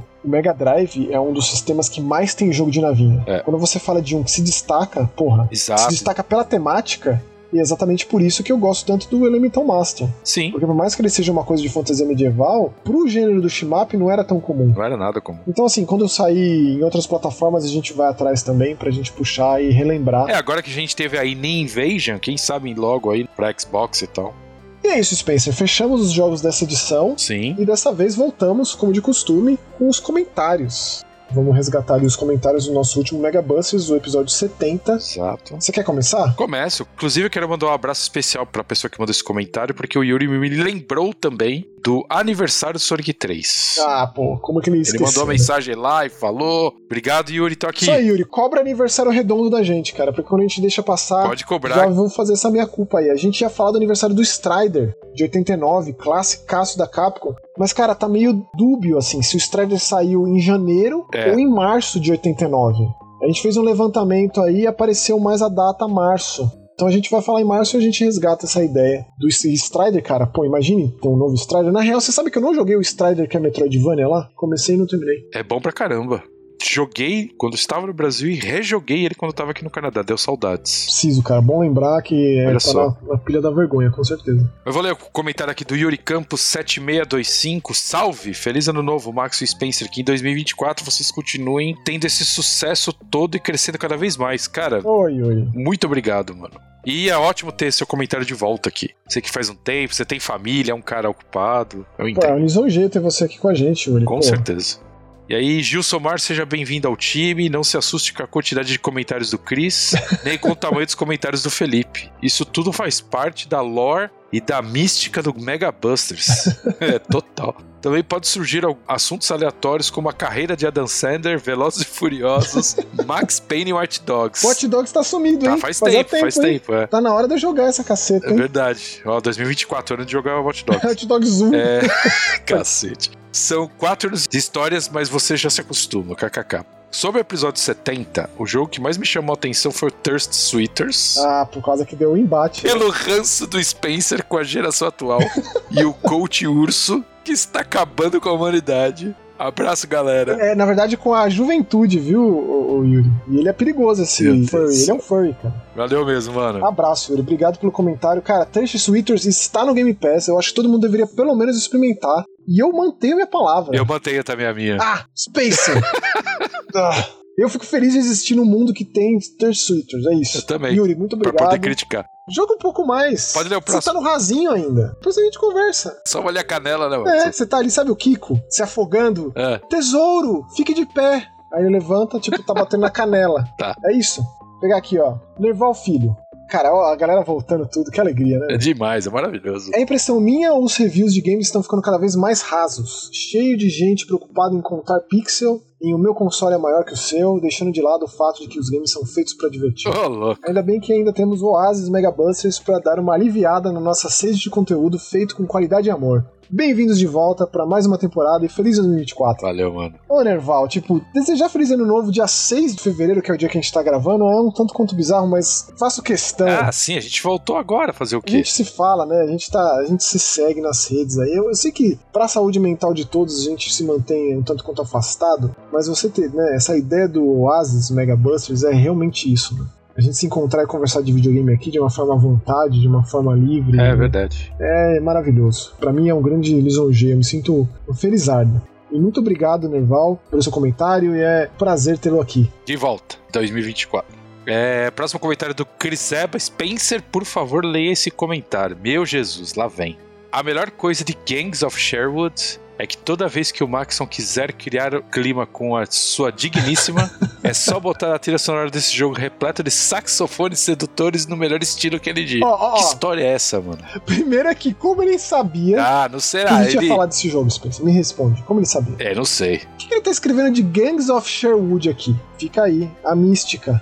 Agora, isso aqui é uma coisa curiosa, porque a gente tava jogando, que é uma coisa engraçada. O Spencer jogou com o Chris, eu joguei com o Chris, e a gente não conseguiu jogar junto nenhuma única vez. Sim. Mas beleza. Eu tava lá, né? E de repente começou a entrar um saxofone na trilha sonora. E eu falei, pô, Chris, isso aqui não tá funcionando muito bem, esse saxofone. Uma coisa meio sensual, uma coisa meio de revolta, né? De. E que saxofone? Não tô ouvindo nada. Não tô ouvindo nada disso. Eu falei, como que não tá? Tá tocando aí agora. E aí ficou isso, né? No meio do jogo, ah lá, Cris, o saxofone. Cara, eu não ouvi saxofone, ô não Maxon. tem saxofone nenhum. Então dois contra um. Olha lá. Será que eu tô ficando maluco? Não é possível uma coisa Verdade, dessa. ele contou essa história quando a gente jogou. E aí a gente ficava prestando atenção, porque às vezes chegava, tipo, eu tinha umas trompetas, uns negócios assim, aí ele falava assim: será que é isso que parece o saxofone? Eu falei, cara, acho que não, não tem nada a ver com saxofone. Aí vocês deram boas risadas, né? Gostosas risadas. Ah, Ó, e ele respondeu aqui, ele respondeu a ele mesmo. Brincadeiras à parte, o jogo faz muitas coisas direito. Que muitas coisas, Chris? Da onde? Que muitas? Realmente não engrena. Acho que a repetição dos inimigos e combates deixa ele tedioso, mas rendeu boas risadas. Jamais esquecerei da gente descendo na tirolesa. tiro laser, é verdade. É verdade. Tem umas tirolesas que é um fiapinho de laser, assim. Ai, meu Deus. Cara, eles, assim, eles não souberam utilizar a temática do steampunk. É. O que é triste. Aí eles fizeram o quê? Tiro laser, é isso. Vai, olha, ele escreveu um monte de coisa aqui, o Chris. Vamos intercalando aí, Spencer. Pega o próximo. Tá bom, vou ler o próximo dele. Então, eu estava muito curioso para jogar Thirst Sweeters, mas depois desse momento tensão entre os brothers, precisarei jogar para descobrir quem tá certo. Pode ser que você tenha uma opinião ainda mais diferente do que a nossa. Pode ser que você ainda fique no meio do caminho e não concorde com nenhum dos dois. Só que tá todo mundo falando do Thirst Sweeters aqui, eu quero ver se vão jogar mesmo e que se vão levar a conversa pra é frente. verdade. E queremos comentários. Por favor. E o Cris aqui comentando: Oi, Gilsomar. agora que você está editando o programa, será que consegue colocar uns pi nos palavrões do Spencer? Ô, Cris, eu falei palavrão também nesse programa, hein? Mil perdões. Eu, eu falo um monte. Puta, é verdade, isso é por causa dos filhos, cara. É, ele xinga demais no programa e complica pra ouvir com as crianças. Obrigado. E aí o Yuri respondeu: não, Cris, as crianças têm que ser educadas no mundo real. KKKKK, minha filha também não fala palavrão. Eu fico tentando ensinar ela a xingar quando algum amiguinho faz algo de errado na escola e ela briga comigo. KKKKK. Isso é educação de qualidade. Olha só a, a, cascata que surgiu aqui, que coisa maravilhosa. Em que outro momento, que outro lugar da internet a gente teria esse tipo de interação? Imagina, impossível. Vou ler o próximo comentário dele então. Vocês preferem jogar em Xbox não para compartilhar conta. Vocês curtem conquistas que eu sei. É, depois do jogo do alienígena fumando maconha, fica complicado a gente defender ao contrário, né? Olha o próximo comentário dele aí, respondendo ele. O Chris responde a ele mesmo, eu adoro isso. Prova disso é ficar tentando acertar um toca aqui às duas da manhã para ganhar 5 G num jogo mequetrefe. É isso. Verdade. É conquista do Gangs of Sherwood. Se você apertasse o botão ao mesmo tempo e os personagens um dessem um high five, abria 5G. É difícil acertar. É difícil. Tipo, eu tô constrangido de que eu não tenho resposta para isso aqui. Eu tô absolutamente constrangido. e obrigado, Chris. É um prazer tê-lo aqui de novo. Espero que você continue com a gente aqui no Mega Buster de 2024, porque. Com certeza. Chris é peça fundamental deste programa. Seguindo aqui o comentário do Tramontim, Feliz 2024, gurizada. A edição ficou maravilhosa. Olha aí, Gil. Aê, mano. Louros valeu. para o Gil, que realmente o Gil capricha. Gil, Gil mandou benzaço. Gil, adorei sua edição, viu, velho? Se, não ficou claro, estou deixando claro agora. E Tramontim, seja bem-vindo de volta. É isso aí. Com a gente, que esse ano será glorioso. Vou ler o próximo comentário então do nosso grande amigo Felipe Negrão. Ô, com Felipe, que maravilha. o nome Fel Negrão. Feliz Ano Novo! Maravilhosa edição do Gil, como sempre. Aliás, o que seria da minha vida como gamer sem o Gil? Eu não sei vocês, mas não teria jogado alguns jogos sem a ajuda do trabalho dele. E não é puxando o saco, hein? Eu não ah, entendi. pô, é o trabalho dele na Gamers, né? Tá, oh, caraca, eu tô pensando na, na edição do programa. Tô falando, eu tô lento, velho. é, na, na verdade, te pesa, né, Spence? A gente, a gente grava isso aqui tarde, depois de um dia inteiro, É, etc. é, depois e do o dia de programa fica trabalho, longo. né? A gente falou de 15 mil jogos, etc. É, Pensando, é, mas é que o Gil, né? Eu fico sempre pensando ali, imagine o Gil com o Rômulo, com o Fabão. Imagine, que sorte a nossa, hein? Deixa eu pegar a segunda parte aqui, ele fala assim: Vai lá, vai lá, vai lá. Thirst Sweeters, candidato ao prêmio Tensão entre os Brothers. Ele tá sendo lembrado por isso, a velho. gente teria que botar isso aí mesmo. A gente não colocou essa categoria no É. Mega Busters Awards, né, Spencer? Tem Santos Brothers é uma categoria maravilhosa. Sobre comparações estúpidas no ambiente dos games, estupidez é isso, falta de inteligência. Temos isso na comparação de Avatar Far Cry.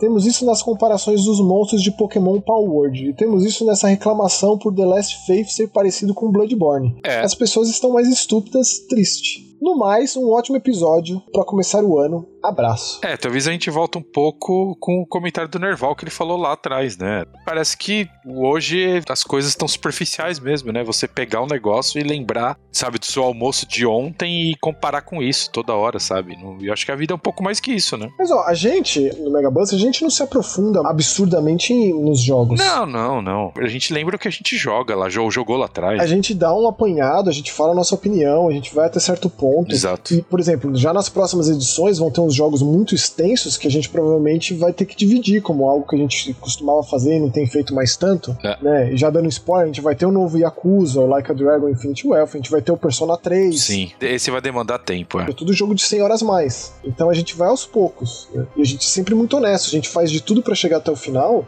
mas não é sempre que a gente consegue. É, exato. A melhor parte, na real, é a gente levar esse papo pra frente, que é aqui na parte dos comentários. Sim. Então esse nosso próximo passo pra aprofundar no debate é, por exemplo, Thirst Sweeters. Se vocês forem jogar, seria muito legal saber o que que vocês acham pra gente conversar mais a respeito. Eu, eu gostaria muito que o Spencer ele se aprofundasse um pouco mais no jogo.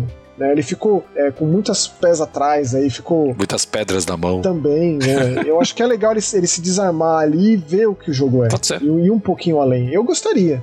Porém, eu, tipo, a minha percepção e a do Space foram muito distintas nesse caso. É. É, eu gostei do jogo de cara. Tipo, eu não sei se é por conta de. Ah, eu, eu sou muito preso no roteiro, né? Eu sou do roteiro, eu sou do texto. Eu fiz curso de roteiro, né? Eu trabalhei muito tempo com isso. Então me pega mais um personagem que eu tenho aversão do que o contrário. Porque é, na real é mais difícil a percepção do como um personagem é bem construído. É muito fácil você ver isso quando você cria um vínculo com o um personagem. Quando você cria uma repulsa, e não tô falando de vilanização, é de ponto de vista mesmo, de distinção, de visão de mundo, etc e tal. E quando a gente tem que ficar no, na companhia desse personagem em um jogo, uma mídia interativa e tal, isso ainda é mais agravante. Então fica mais difícil ainda de você desenvolver esse personagem em termos de texto mesmo tô divagando aqui, né? Então... Não, não, você tá certo. Eu entendo o que você tá falando, faz sentido. E eu poderia ficar falando muito do Thirsty Sweeters, né? De cada um. Foi a estrela dos comentários desse programa, Max. Exato. Porque eu acho que a gente nunca tinha discordado tanto em nenhum jogo, em nenhum Mega Busters, né? Realmente, não. A gente acaba brincando mais, mas realmente aqui rolou uma, tipo, água e vinho. Sim. E Felipe, saudades. Saudades, mano. Pensei que eu fosse te ver nesse final de semana, infelizmente você não tava ali na festinha, na confraternização da Eagle Gamers, que, cara, preciso pontuar de novo. Eu não tenho palavras para colocar como eu me sinto um felizardo, um privilegiado de estar ali entre as pessoas, né? Todo mundo da Able Gamers Brasil. Segue aí, agora que temos o Gateiro. Olá. A volta do Dr. Gateiro. Próximo comentário, Dr. Gateiro. Dr. Gateiro, saudade de você, mano. Um abraço. Saudade, camarada forte. Mas um ano acompanhando esses maravilhosos. Confesso que fiquei animado para jogar o Thirst Sweeters, tá vendo? Ah lá. Só por causa da divergência de vocês dois. Fogo que agora Baldur's Gate 3 está consumindo meu tempo livre todo. Eu só vejo o gateiro no Baldur's Gate lá no Xbox, é verdade. Eu queria jogar também. Preciso voltar para esse jogo, gateiro. Precisa me fisgar de vez. Mas ó, obrigado pelo comentário. Obrigado, mano. Valeu. Feliz 2024 pra você. Fique com a gente aqui em 2024, gateiro. Semana muito bom. Mega EE para fechar os comentários dessa edição Aê. do Mega Busters. Só queria ser o primeiro comentário. É que a gente sempre vai do mais recente pro mais antigo. Sim. Primeiro comentário do ano para desejar um feliz ano novo e muito sucesso e felicidade para vocês, para todos os ouvintes e para nós. Ainda nem ouvi kkkk. Se tiver mais algo a comentar, comento depois. Prioridade é mandar o first. kkkk. Abraço. Venceremos. Ô, oh, Mega obrigado, cara, pelo esse comentário. Feliz ano novo para você também. Um abraço, mano. Valeu mesmo. Comenta aí caso você foi o first mesmo. Primeiro. Comenta aí sobre algum jogo, sobre alguma coisa, algum aniversário que você queira. No próximo episódio, que com certeza desenvolveremos o papo e aproveito para deixar aqui meu muito obrigado a todo mundo que chegou até aqui, que nos acompanha. E espero que todo mundo fique aqui com a gente nesse ano de 2024. Nos encontramos aqui 15 dias no próximo Mega Busters. É isso aí, beijo, tchau. Valeu, tchau, tchau.